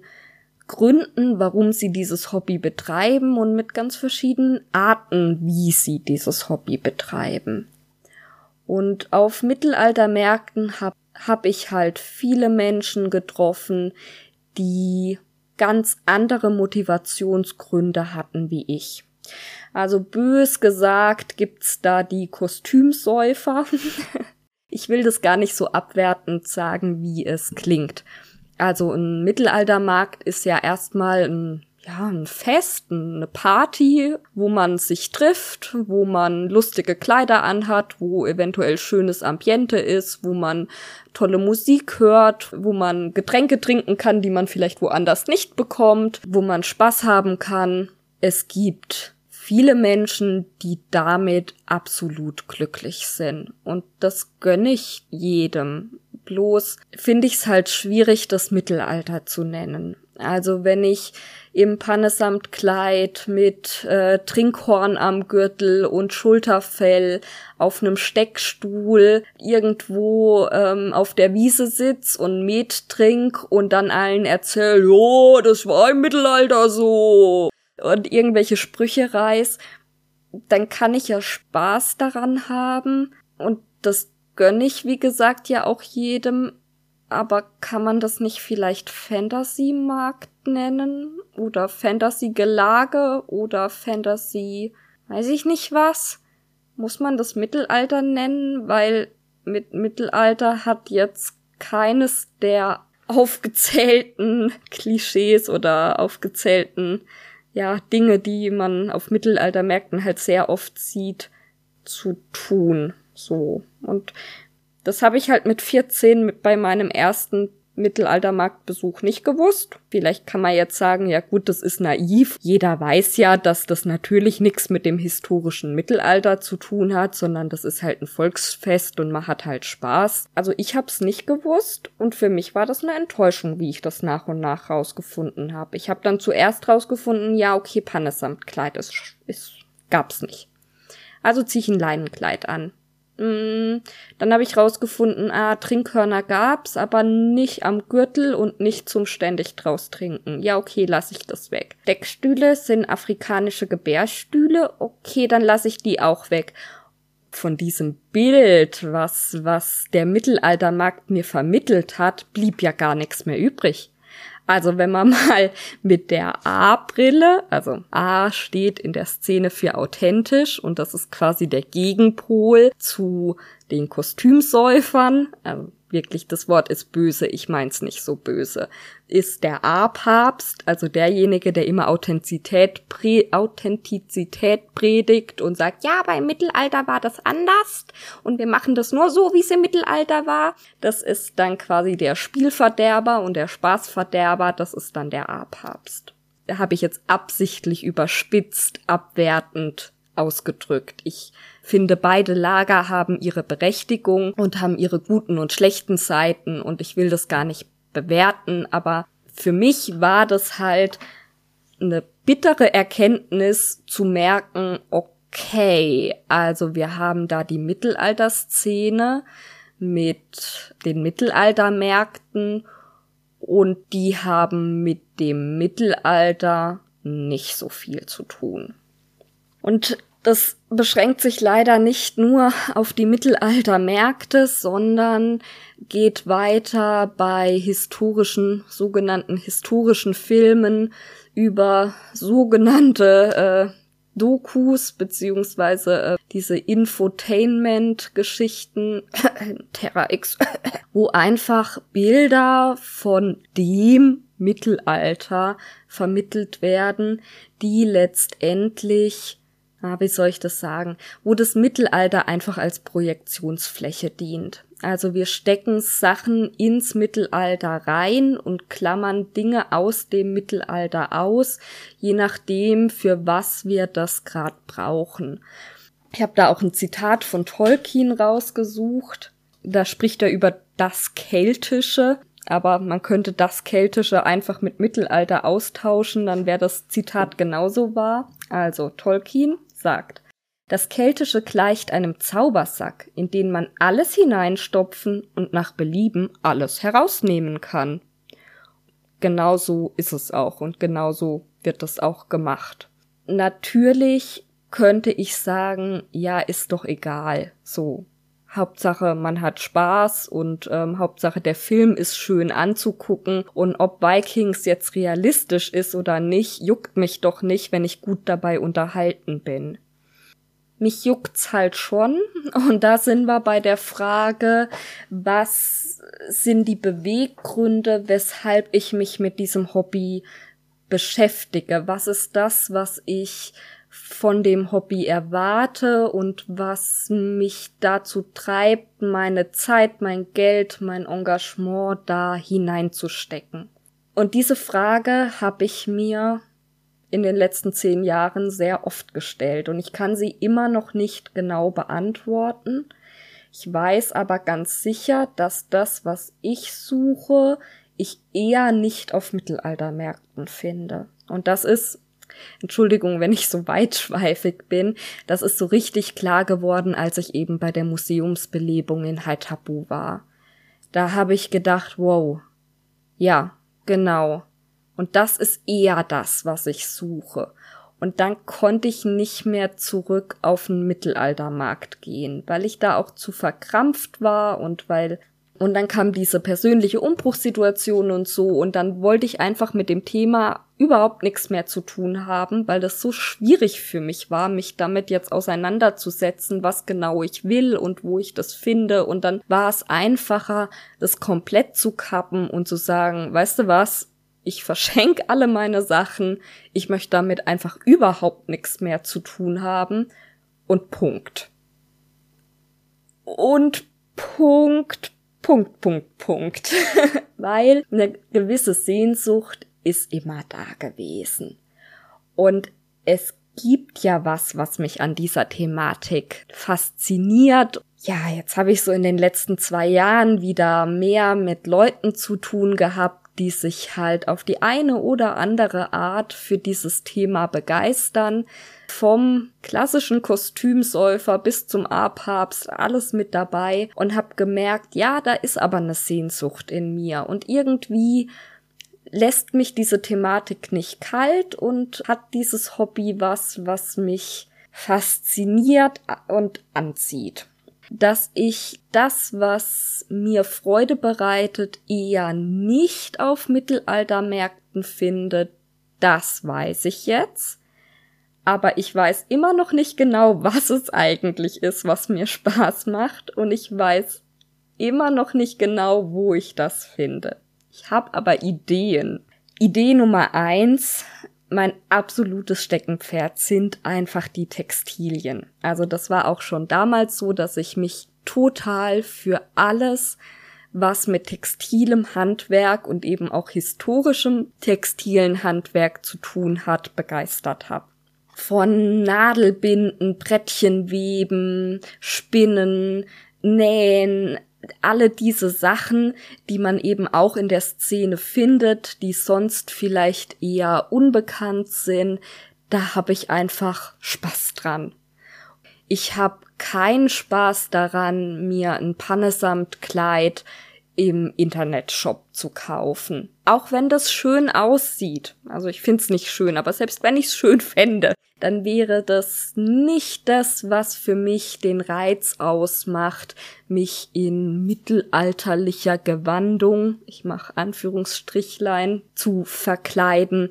Das ist nicht der Punkt, sondern die Sachen selber zu machen und rauszufinden, wie könnte das gewesen sein, wie viel Arbeit steckt auch in so einem Teil drin, auch einfach der Prozess des Tuns, da habe ich viel Freude dran und dann schon auch die Sachen selber zu tragen, auszuprobieren etc. Also es ist wieder mal so eine Mischung aus Prozess und fertigem Produkt. Und dann sind da noch ganz viele andere Punkte, die ich teilweise gar nicht so genau benennen kann, die direkt oder indirekt was mit diesem Hobby, Mittelalter, das ist ja ein sehr schwammiger Begriff. Ich mache den mal absichtlich so groß zu tun haben. So Dinge wie Interesse für Geschichte, aber auch Dinge, wo ich eben auch dieses Mittelalter als Projektionsfläche benutze für Sachen machen, die sich irgendwie echt und natürlich anfühlen. Also zum Beispiel mit Freunden an einem Lagerfeuer sitzen statt zu Hause auf dem Sofa vorm Fernseher. Irgendwie das Gefühl, ähm, verstehen zu können, wie die Welt funktioniert oder sowas. Also da kommen, glaube ich, ganz viele Sachen zusammen. Ich habe so die vage Idee, dass ich vielleicht in einem Freilichtmuseum mit meinen Interessen gut aufgehoben sein könnte ich habe ein bisschen Angst davor, dass ich mich zu sehr in das Thema reinknie und dann wieder enttäuscht werde, ähnlich wie es halt mit dieser Phase von vor zehn Jahren war. Das liegt auch an mir. Ich sollte mich halt nicht immer gleich so 120 Prozent in ein Thema reinknien. Andererseits, ja, weiß ich nicht. Also Begeisterungsfähigkeit ist natürlich schlecht, wenn man vor lauter Begeisterung die eigenen Grenzen total ähm, missachtet und mehr macht, als einem gut tut. Aber Begeisterungsfähigkeit ist ja auch was total Schönes. Und das ist ja auch das Geniale daran, ein neues Hobby anzufangen oder, oder überhaupt ein Hobby zu betreiben, dass man da eben nicht rationell sinnvoll seine Zeit investiert, sondern einfach macht, weil man Freude dran hat. So. Und ähm, ja, ich zöger, wie gesagt, noch ein bisschen, auch weil ich noch nicht genau weiß, welches Museumsprojekt räumlich für mich überhaupt in Frage kommt. In Haitabu zum Beispiel habe ich mich total wohl gefühlt, aber das stand und steht für mich nicht zur Option, weil mir das einfach zu weit weg ist. Wenn, dann hätte ich gerne was, wo ich nicht stundenlang erst hinfahren muss die ersten vorsichtigen Schritte.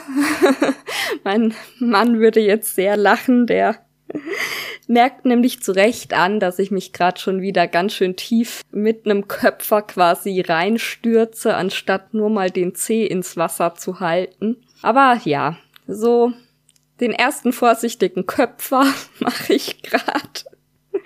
ähm, ich bin eingeladen zu einem Freundschaftslager bei ich denke, das ist okay, wenn ich den Namen sag, Jens Nettlich ein ganz toller Schmied. Ich verlinke euch auch die Seite. Der macht nicht nur historische Sachen, also nicht nur, wenn ihr Mittelalter-Fans seid, sondern auch, wenn ihr euch für hochwertige, handgeschmiedete Messer oder andere Sachen interessiert. Tolle Arbeit total toll. Und der hat ein ganz wundervolles, also eine alte Mühle mit großem Gelände. Da werde ich im September sein. Und ich hatte ja schon erzählt, ich habe alle meine Sachen, alle, aber viele meiner Sachen damals vor zehn Jahren verschenkt, weil ich einfach überhaupt nichts mehr damit zu tun haben wollte.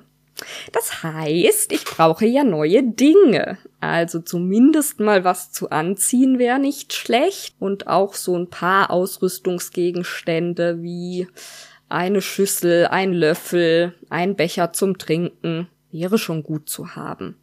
Geht sicherlich auch ohne. Ich könnte mir Sachen ausleihen.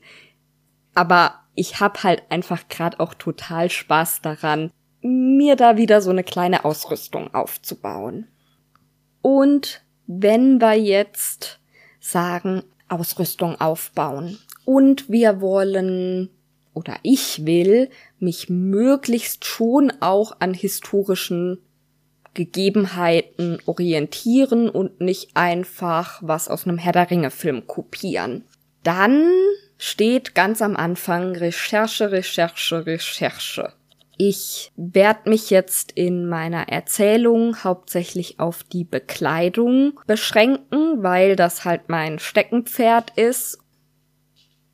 Es ist nun mal so, von uns war keiner im Mittelalter dabei. Und wir haben auch keine Glaskugel, die uns zeigt, wie war's denn jetzt wirklich. Oder um es in den Worten von George Santayana zu sagen, Geschichte besteht aus einem Haufen Lügen über Ereignisse, die niemals stattfanden, erzählt von Menschen, die nicht dabei waren. Da ist auf jeden Fall ein Fünkchen Wahrheit mit drin, aber wir haben eine tolle Sache und diese tolle Sache heißt Wissenschaft. Die Wissenschaft ist quasi eine Methode, um der Wahrheit zumindest näher zu kommen. Einen guten Einstieg, wenn es um Kleidung im Mittelalter geht, ist da das Buch Kleidung im Mittelalter von Katrin Kania. Das ist eine promovierte Archäologin, die in ihrer Doktorarbeit eben sich speziell mit der Kleidung im Mittelalter befasst hat und dazu auch ein sehr gutes Buch, wie ich finde, geschrieben hat. Jetzt stößt man beim Recherchieren ziemlich schnell auf Probleme. Mal angenommen, ich gehe jetzt ganz blauäugig ran und sag, ja, ich will mir irgendwas nähen, was die Menschen im Mittelalter anhatten. Das Mittelalter, je nachdem, wann man sagt, wann es anfing und aufhört, da gibt's natürlich auch Diskussionen, aber so roundabout 1000 Jahre können wir sagen. Bisschen weniger vielleicht so, aber auf jeden Fall mehrere Jahrhunderte. In ganz Europa ein Skandinavier im Frühmittelalter hat sicherlich was anderes angehabt als ein Bewohner im spätmittelalterlichen Florenz. Ich glaube, die zwei haben nicht so viel miteinander zu tun. Wahrscheinlich genauso wenig wie ich mit jemandem zu tun habe, der in der französischen Revolution gelebt hat. Das heißt, wir müssten uns eigentlich eine Zeit und einen Ort aussuchen. Jetzt mache ich es mal ganz einfach. Ich sag, gut, ich wohne jetzt hier in einem Dörfchen in Hessen im Jahr 2021. Ich gehe einfach 1000 Jahre zurück. Also ich will ein Outfit nähen, so wie es eine Frau 1021 hier an diesem Ort angehabt hat. Tja, ich weiß aber nicht, was die da anhatten. Und es gibt auch nicht unbedingt eine Quelle, die mir genau das sagt. Was es alles für Quellen geben kann, komme ich gleich dazu. Sagen wir mal, ähm, ich gehe jetzt von Fundstücken aus. Also ich bräuchte jetzt ein Fundstück aus 1021 aus Hessen, was mir zeigt, wie sich Frau damals kleidete. Das gibt's nicht. Was mache ich dann? Ich könnte sagen, ich gehe es von der anderen Seite an. Ich gucke mir, wo gibt's überall Fundstücke. Da findet man zum Beispiel ganz schnell Haitapu, was ich auch schon erwähnt hatte. Da hat man jede Menge Fundstücke gefunden und dann sage ich, gut, dann suche ich mir jetzt ein Grab aus. Warum Gräber schwierig sind, kommt auch gleich in der Quellenkritik. Aber sagen wir mal, ich suche mir ein Grab aus. Dann habe ich doch genau eine Frau zu einer Zeit an einem Ort und genau die kann ich rekonstruieren und dann kann ich mit Fug und Recht sagen, ja, genau so war's. Leider funktioniert das auch nicht, weil man niemals alle Aus Ausstattungsstücke, also alle Kleidungsstücke, die ein Mensch so anhat, in einem einzigen Grab finden wird. Das hat unter anderem was mit den Erhaltungsbedingungen zu tun. Tausend Jahre sind eine lange Zeit und die machen mit unterschiedlichen Rohmaterialien unterschiedliche Sachen. Zum Beispiel sind Bedingungen, die gut dafür sind, tierische Erzeugnisse, also zum Beispiel Wolle zu erhalten, sind wiederum schlecht für pflanzliche Materialien. Wenn jemand ein Leinenunterkleid und darüber ein Wollkleid getragen hat, dann werde ich aller Wahrscheinlichkeit nach das so nicht finden. Und ich werde wahrscheinlich auch nicht ein komplettes Kleidungsstück finden, sondern ein paar Fragmente manchmal auch sehr kleine Fragmente. Und wenn ich zum Beispiel nur ein Ärmelfragment finde, dann kann ich nichts darüber aussagen, wie lang das Kleid insgesamt war, also die Saumlänge, ob das bodenlang war oder wadenlang oder überlang oder nur bis zum Oberschenkel ging, das weiß ich ja dann immer noch nicht. Das heißt, ich bin immer gezwungen, mir mehrere Quellen anzugucken. Und das ist nicht nur deshalb notwendig, weil ich gar keine Quelle finden werde, die mir alle Fragen, die ich zur Rekonstruktion habe, beantworten wird, sondern es ist auch aufgrund der Quellenkritik notwendig. Quellenkritik muss ich nochmal vertrösten, kommt dann gleich. Erstmal die Frage, welche Quellen haben wir überhaupt zur Verfügung? Die Möglichkeit, die ich gerade schon angesprochen habe, sind eben die überlieferten Textilien, also archäologische Funde, erhaltene Textilien aus der Zeit. Die finden wir zum Beispiel in Gräbern oder bei Moorleichen. Aber auch in Kirchenschätzen werden manchmal Textilien als Reliquien oder einfach als besonders wertvolle Stücke absichtlich aufbewahrt. Ja, also es gibt Dinge, die unabsichtlich aufbewahrt werden, wie zum Beispiel eine Moorleiche, die ist ja nicht absichtlich konserviert worden. Und es gibt eben Dinge, die absichtlich für die Nachwelt aufbewahrt wurden, wie eine Reliquie. Und dann gibt's aber auch Textilfunde an ganz unerwarteten Stellen und die sind meines Wissens nach die meisten, das sind Textilien, hm, die zum Beispiel benutzt wurden, um bei Schiffen die Ritzen abzudichten. Oder in Fehlböden und in Latrinen finden wir Reste aus der Textilproduktion, wo sich wieder Rückschlüsse schließen lassen oder auch Kleidungsfragmente. Eine weitere Quelle sind die Schriftquellen. Also es gibt Schriften, in denen es explizit um Kleidung geht, zum Beispiel Kleiderordnungen. Es gibt aber auch viele Texte, in denen Kleidung einfach am Rande vorkommt, zum Beispiel in epischen Texten oder Predigten oder Heiligenviten. Und dann gibt's außerdem noch Bildquellen. Da haben wir natürlich die Gemälde, ne, Buchmalerei zum Beispiel, gibt's ganz, ganz tolle Miniaturen, aber auch in anderer Form bildlich dargestellte Kleidungsstücke, zum Beispiel der Wandteppich von Bayeux oder auf Reliefs äh, mit Statuen. Ne? Überall da, wo wir Darstellung von Menschen haben, haben wir meistens auch Darstellung von Kleidung. Und all diese Quellen kann ich nutzen, um mir ein Bild davon zu machen, was hat wohl, um in dem Beispiel zu bleiben, eine Frau 1021 in Hessen angehabt. Aber ich muss immer aufpassen, die Quellenkritik mit einzubeziehen, weil jede Quelle hat auch ihre Schwachstellen. Um bei dem Beispiel vom Grab zu bleiben. Wenn ich jetzt ein tausend Jahre altes Grab ausbuttel und äh, ich finde da verschiedene Gegenstände und auch Textilfragmente und ich rekonstruiert aufgrund dieser Funde den Zustand, wie diese Person ins Grab gelegt wurde. Dann sagt es noch nicht unbedingt, dass diese Person zu Lebzeiten auch so rumgelaufen ist. Im Gegenteil sagt uns das eigentlich viel mehr über ganz andere Sachen aus, nämlich über Bestattungskultur, über vielleicht den Status der Person oder über ähm, die Hinterbliebenen, was die als wichtig empfanden, der Person mitzugeben oder die Person, die da beerdigt wird, ja, was die wichtig fanden, wie diese Person beerdigt werden soll.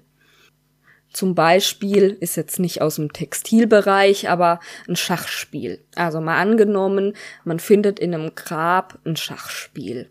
Heißt das jetzt, dass derjenige gerne Schach gespielt hat? Oder heißt es, dass er ein guter Stratege war? Oder heißt es, dass man ihm einfach was Schönes mitgeben wollte und das Schachspiel war halt noch da? Oder heißt das, na, also es kann ja ganz verschiedene Sachen bedeuten, warum jetzt da ein Schachspiel mit im Grab liegt. Und diese Problematik haben wir halt bei allen Quellen, dass das nie die absolute Wahrheit präsentiert, zum Beispiel auch bei Bildern. Wenn jemand ein Bild gemalt hat, wo jemand äh, zu sehen ist, der Kleidung trägt, dann war ja die Intention des Malers meistens nicht, dass er gedacht hat, ah ja, wenn in tausend Jahren jemand das Bild anguckt, dann kann der da besonders gut sehen, wie dieses Kleidungsstück gemacht ist sondern da spielt vielleicht mit rein, wie die abgebildete Person charakterisiert werden soll.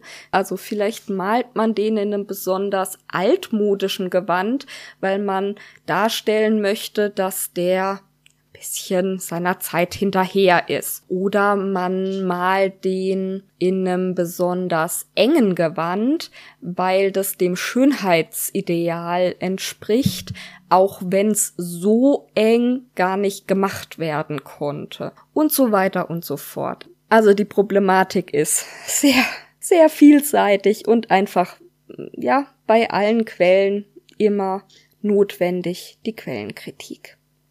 Und jetzt könnte man sich ja frustriert zurücklegen und sagen, ja, hier Probleme, Probleme, Probleme, nichts Genaues weiß man nicht.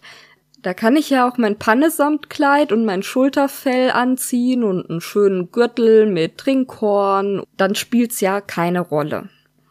Das kann man natürlich machen. Ich finde halt, dann sollte man es nicht Mittelalter nennen, wenn man einfach irgendwas macht, ohne sich ähm, irgendwie damit beschäftigt zu haben. Aber was natürlich wahr ist, auch wenn ich mich intensivst damit beschäftige, muss ich immer im Hinterkopf haben, das ist keine absolute Wahrheit. Wenn neue Funde gemacht werden, wenn die Wissenschaft einfach weiterkommt, dann muss ich das unter Umständen alles über Bord schmeißen und sagen, ja, war ein Versuch, Wahrscheinlich war es aber ganz anders. das, ne, so funktioniert halt Wissenschaft. Wir treffen Annahmen über Dinge und forschen weiter und manchmal bestätigen sich Annahmen und manchmal kommen wir irgendwann auch zu dem Schluss, okay, da lagen wir falsch. Und ich empfinde es aber ehrlich gesagt auch nicht als schlimm. Im Gegenteil, ich finde, es hat was sehr Befreiendes, wenn man nicht herumläuft und sagt, und so war das, sondern einfach neugierig ist und sagt, Mensch, es könnte sein, dass es so war, lass uns das ausprobieren, lass uns weiter gucken und wenn was kommt, was die eigene Meinung widerlegt, dann zu sagen, ey, spannend. Ja, klar, so und so könnte es auch gewesen sein.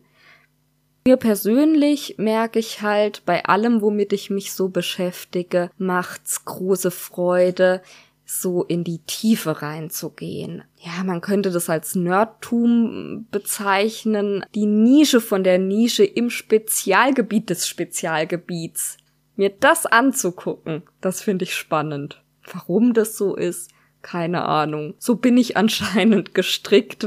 Jetzt gerade beschäftige ich mich total intensiv mit der Rekonstruktion einer mittelalterlichen Socke, wo man sagen kann, ah ja, pff, keine Ahnung, zieh halt handgestrickte Socken an. Klar haben die damals noch nicht gestrickt, aber was soll's, sieht doch irgendwie urig aus und ist ja auch handgemacht und passt schon. Socken sieht eh keiner ja, aber ich habe halt Spaß dran, mir ganz genau anzugucken, wie könnte es gewesen sein und das Garn selber zu spinnen und mit der Knochennadel das Nadel zu binden und äh, möglichst auf die gleiche Feinheit im Maschenbild zu kommen. Na, ist kein Maschenbild.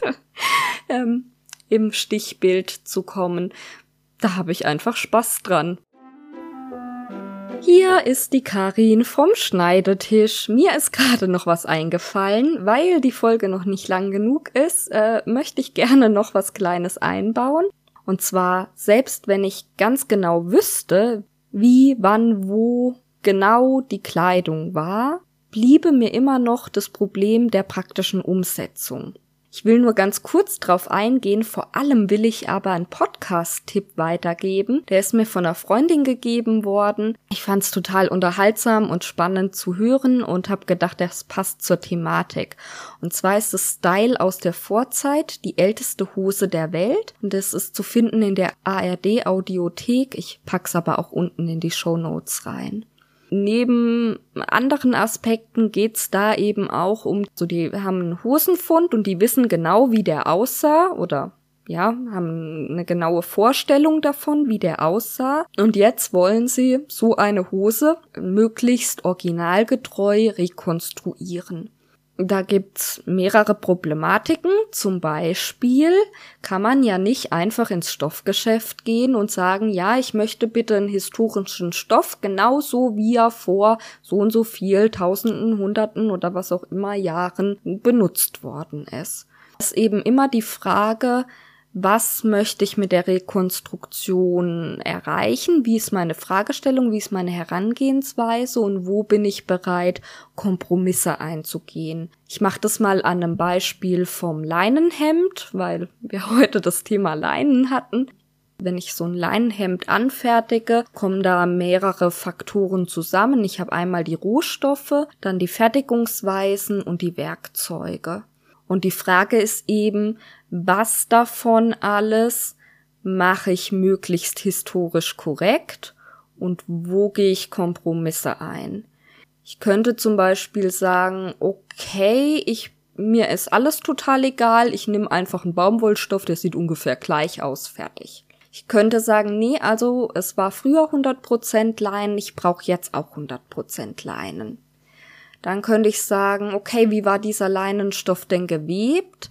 Hm, Leinwandbindung, okay, so viele Fäden auf einen Zentimeter, okay. Aber den, den ich heute zu kaufen krieg, der ist halt industriell hergestellt. Früher war der ja von Hand hergestellt. Also webe ich den auch von Hand. Und na, ihr merkt schon, auf was es rausläuft. Ich gehe in der textilen Kette immer weiter vor. Also muss ich auch die Fäden von Hand spinnen. Muss ich die dann, kann ich die dann mit einem Spinnrad spinnen? Was es im Mittelalter in der Form noch nicht gab, oder mache ich das mit einer Handspindel? Und irgendwann sind wir bei dem Punkt, wo ich mich fragen muss, ist denn die Leinpflanze, das Saatgut, was ich heute bekomme, ist denn das überhaupt vergleichbar mit dem, was es vor tausend Jahren gab? Und natürlich kann ich diese Kette unendlich weit spinnen, weil die ja auch ständig abzweigt. Also wenn ich jetzt sage, ich habe eine möglichst historisch korrekte Leinsorte, die ich anbaue, dann muss ich mir wieder überlegen, ich moderne Anbauweisen oder versuche ich wieder die Anbauweisen aus dem Mittelalter zu rekonstruieren und so weiter und so fort. Also das ist ein Fass ohne Boden. Irgendwo muss man für sich eine Grenze legen, wo man sagt, okay, da gehe ich in Kompromiss ein und an anderer Stelle, nee, da gehe ich keinen Kompromiss ein. Ganz besonders ausgeprägt ist es, finde ich, bei den Werkzeugen, also welche Werkzeuge verwende ich. Muss jedes Werkzeug, was ich verwende, auch wiederum möglichst historisch korrekt hergestellt worden sein. Und um diese Entscheidung treffen zu können, muss ich mir immer über meine Ziele im Klaren sein. Also geht's mir darum, irgendeine Aussage über den Fertigungsprozess treffen zu können.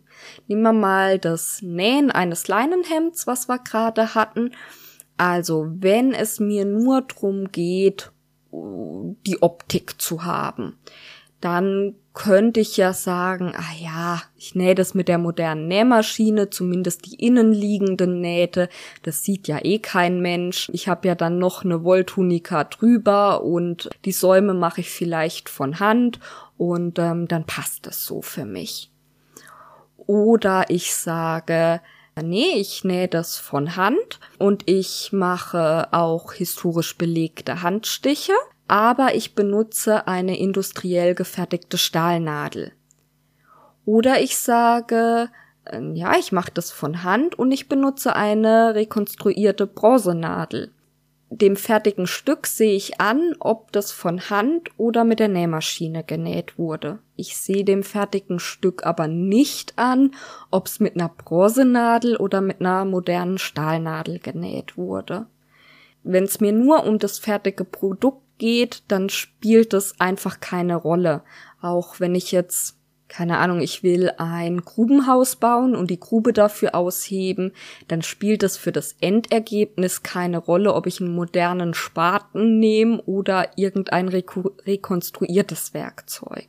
Wenn es mir aber um die Fragestellung geht, wie lang hat man denn überhaupt gebraucht und wie mühselig war es oder war es überhaupt möglich, mit den damaligen Mitteln so eine feine Naht zu nähen. Dann muss ich natürlich die historisch korrekte Bronzenadel nehmen, um dann sagen zu können, ja, das war möglich, ich habe es ausprobiert, das ging. Und damit geht's wieder weiter im normalen Redefluss. Bei aller Begeisterung für die vergangenen Zeiten, ich bin eine Frau des 21. Jahrhunderts und ich bin auch sehr, sehr froh darüber. Das passiert so schnell, dass man die Vergangenheit entweder überhöht oder verteufelt.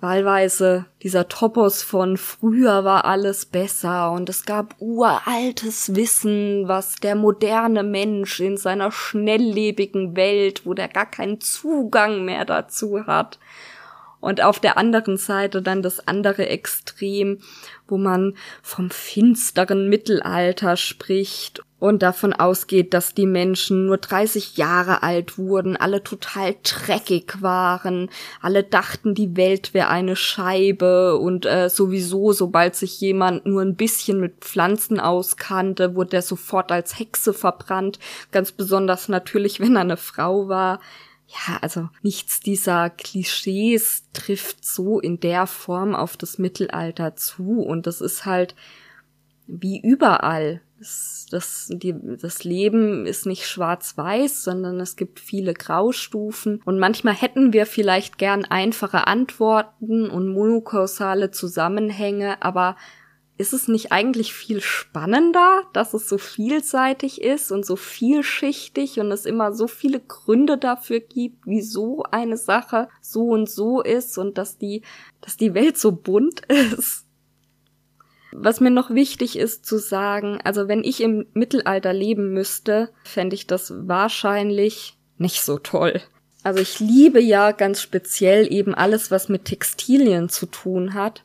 Aber wenn man sich anschaut, wie viel Arbeit in sowas steckt, also heute haben wir ja über die Flachsleinenproduktion gesprochen, wie mühsam das ist vom Anbau bis zum fertigen Unterhemd aus Leinen, ne? Was das, was das für eine Arbeit ist. Und das ist nicht immer nur eine schöne Arbeit. Wenn ich die machen müsste, weil ich gar keine andere Möglichkeit hätte, was zum Anziehen zu haben, fände ich das überhaupt nicht toll. Aber eben weil ich im 21. Jahrhundert im Luxus lebe, und ähm, das müssen wir uns wirklich klar machen, also wir haben es unglaublich gut, wir sind so privilegiert. Alle unsere Grundbedürfnisse sind über die Maßen abgedeckt. Ja, wir leben im Luxus und ich habe eben diesen Luxus, mich mit Dingen zu beschäftigen, mit denen ich mich nicht beschäftigen muss, um meine Grundbedürfnisse abzudecken, sondern auf die ich Lust habe. Es ist schon ein bisschen verrückt, dass ich mich dann ausgerechnet mit Dingen beschäftige, mit denen sich andere Leute früher oder auch woanders beschäftigen müssen und niemals auf die Idee kämen, das freiwillig zu machen. Aber, also ich bin nicht die Einzige. Gerade in der Textilproduktion, auch wenn wir jetzt aufs Mittelalter gucken, ganz spannend, dass es einen Teil der Bevölkerung gibt, also die arme Bevölkerung, die zum Beispiel spinnen muss, um sich was dazu zu verdienen oder um äh, zum Anziehen zu haben. Und es gibt einen Teil der Bevölkerung, der genau die gleiche Tätigkeit Klar, äh, in abgewandelter Form, eventuell mit besseren Materialien und so weiter, aus, aus Spaß an der Freude macht. Und da kommt beim Spinnen übrigens auch das Sprichwort her, Spinne am Morgen bringt Kummer und Sorgen, Spinne am Abend erquickend und labend. Weil wenn man morgens spinnt, dann macht man das, weil man's muss und dann ist es mühselig. Wenn man das dagegen abends macht, dann sitzt man mit Freundinnen gemütlich beisammen und macht es als Zeitvertreib und dann ist es erquickend und labend. Ja, das ist schon generell spannend, mit was sich die Menschen so beschäftigen. Hoffe, ich konnte euch einen kleinen oder auch größeren Einblick in mein etwas ungewöhnliches Hobby geben. Ich verabschiede mich heute in bestem Marktsprech. Das hat zwar überhaupt nichts mit Mittelalter zu tun, aber es klingt so lustig. Gehabt euch wohl, edle Recken und holde Maiden, und so ihr mir gewogen seid, beehrt mich wieder mit eurer Gunst. Ciao, macht's gut.